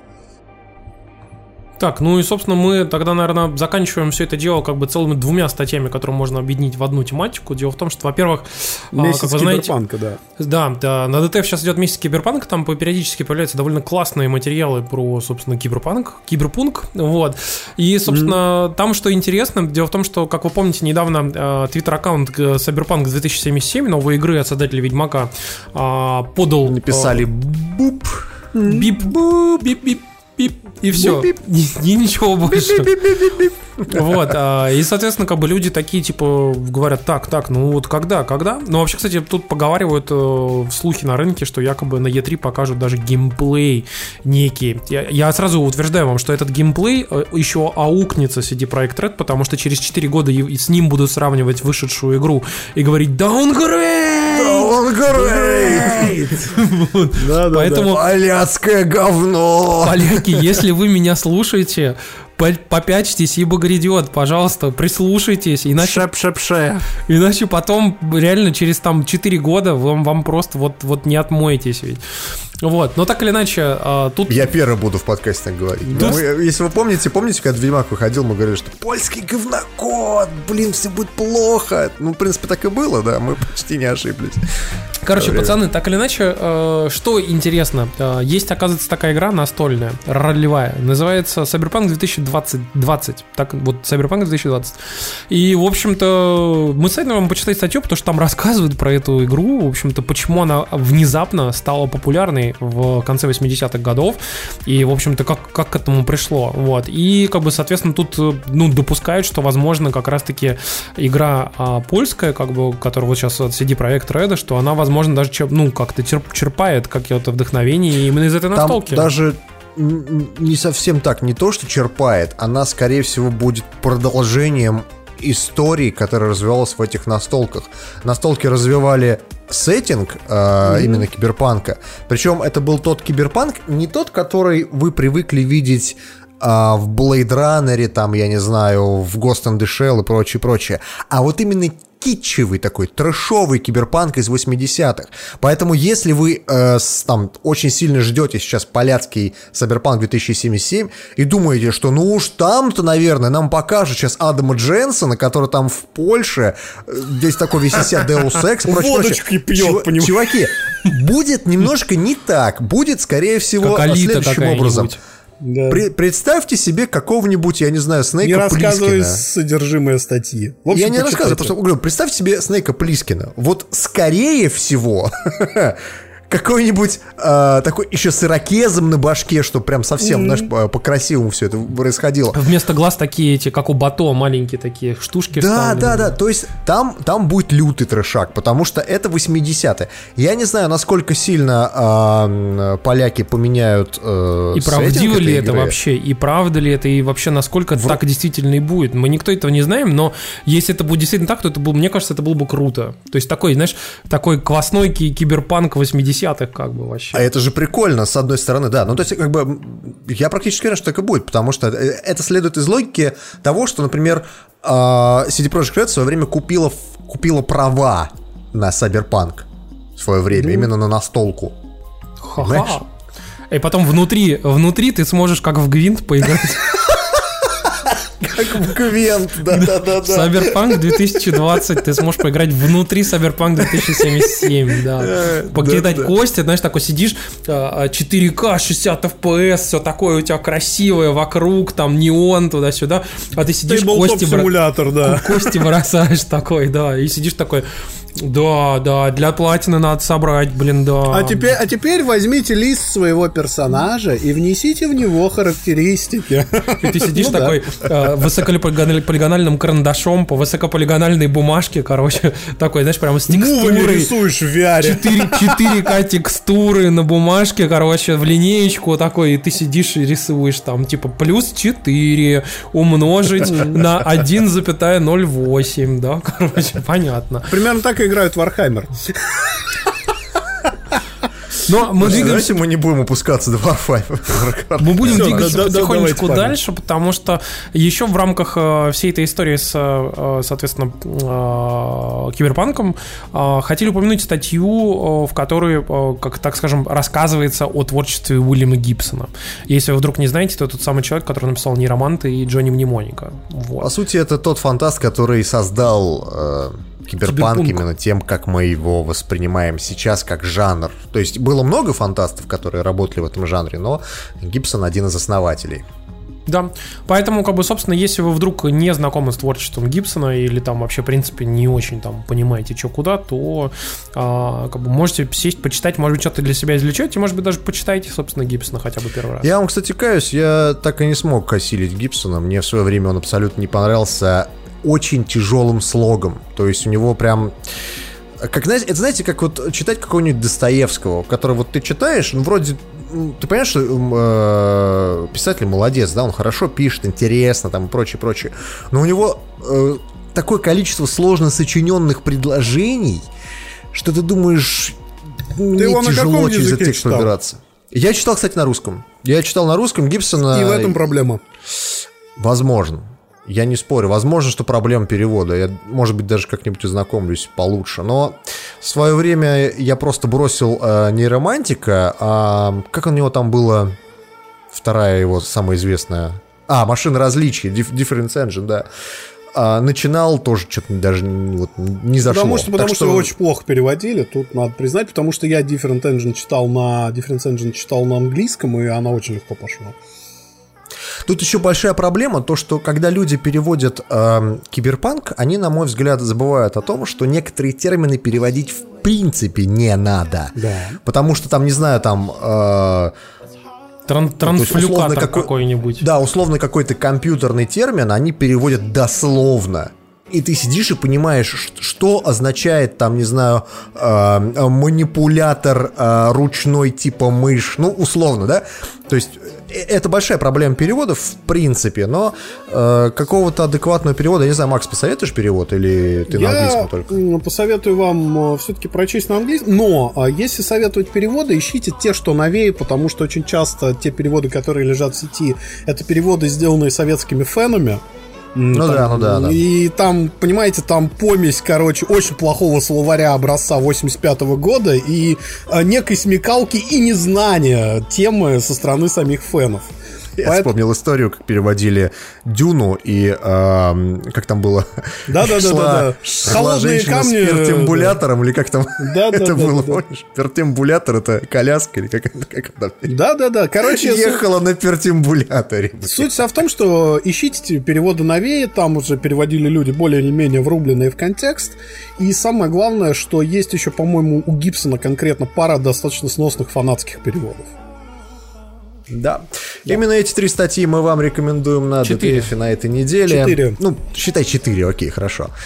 Хотя Ну. вот это можно было объединить в одно. Ты знаешь, это А, как этот, как, как- как король в Монти Пайтоне. И вам надо сосчитать до пяти. До трех, милорд. Да-да-да. Ну и последнее, наверное, чем мы как раз хотим закончить, это поблагодарить замечательных наших патронов, э, которые заносят нам аж по 20 баксов, их становится потихонечку побольше. А, Благодаря ним мы понимаем, что, в общем-то, как бы внезапно завтракаст это как бы не такая уж как бы и санина, и бросать его, наверное, может быть, даже и не стоит. Вот, и, собственно, мы потихонечку даже знакомимся с этими людьми, потому что они к нам приходят там во всякие чаты и прочее, как бы узнаем про них что-то новое. Вот, например, Виктор Тен у нас э, в завтрачате рассказывал, как он там живет в Шанхае, переехал туда. А, Соответственно, Никита Даянов, который просил передать э, привет еще в свое время в Destiny, наверное, уже в нее не играет. Потом Сергей Селезнев, Илья Строганов, Григорий Яфа, который, оказывается, там коллекционер дронов и показывал у нас в чате замечательные фотографии, Вообще крутой делает. аэрофотограф. вообще. Да, делает с дронов, вот. Потом Александр Колов, э, Сергей Зарк Клименко, э, Рома Чост, который привозит мне периодически бухло из Твой Free. дилер. Не, он мне привозит классное бухло, поэтому чё, ничего не скажу. Вот. Потом, соответственно, Андрей Балахтар и патрон, который все еще скрывается под именем Главный Патрон. Вот. Я думаю, Спасибо что ему вам, пацаны. нравится просто быть главным патроном. Главный патрон. Я буду твоим главным Спасибо вам патроном. большое, парни, э, за Давайте. патроны. Но не забывайте о том, что у нас есть и э, другие способы доната нам, в том числе и на Donation Alerts. Да, да. Эй, надо найти. Эй, Намек, намек. Слушайте, я хотел вас попросить. э, Ребят, если вам не сложно, поставьте нам какое-то количество звездочек в iTunes. Мы уже обсуждали этот вопрос много раз, и вы много раз ставили эти звездочки. Но начался Новый год, и нам опять надо побольше понабирать массу, так Да сказать, не, на самом деле у нас и, и так там Да. больше рейтингов, чем вообще у очень многих подкастов, поэтому, в общем-то, это не так уж и плохо. Короче, если Если вы из тех слушателей, которые никогда не ставил нам никакую оценку, зайдите в iTunes, поставьте, пожалуйста, э, вашу оценку, которую вы считаете нужным. Лучше, конечно, 5 звездочек. И мы вам будем очень душевно благодарны. Если уж вы не заносите, то хотя бы хоть так Ты отблагодарить. тратишь ресурс не на то, что нужно. Надо сказать, подписывайтесь на нас в Твиче, в ВК, в Твиттере. Ну, а, кто из соб- нас маркетолог, я или? Собственно, подписывайтесь на нас э, на Ютубе. Вот, напоминаю, напоминаем вам, что на Ютубе выходят, э, собственно, эти самые видеозаписи трансляции. Если вы вдруг не смотрите нас прямо сейчас, то как бы она, эта запись появляется вместе с DTF, э, ну, с, по- с подкастом на DTF, она появляется на Ютубе. Вот, поэтому, если вдруг вы пропустили, то можете нас пос- посмотреть на Ютубе. Вот, такие дела. Да. Спасибо, Давайте, что пацаны. смотрели Спасибо нас. большое, что были на стриме, что смотрели нас И слушали нас. времени. Давайте, пока-пока. Да. Спасибо, что слушали нас, да. До следующей недели.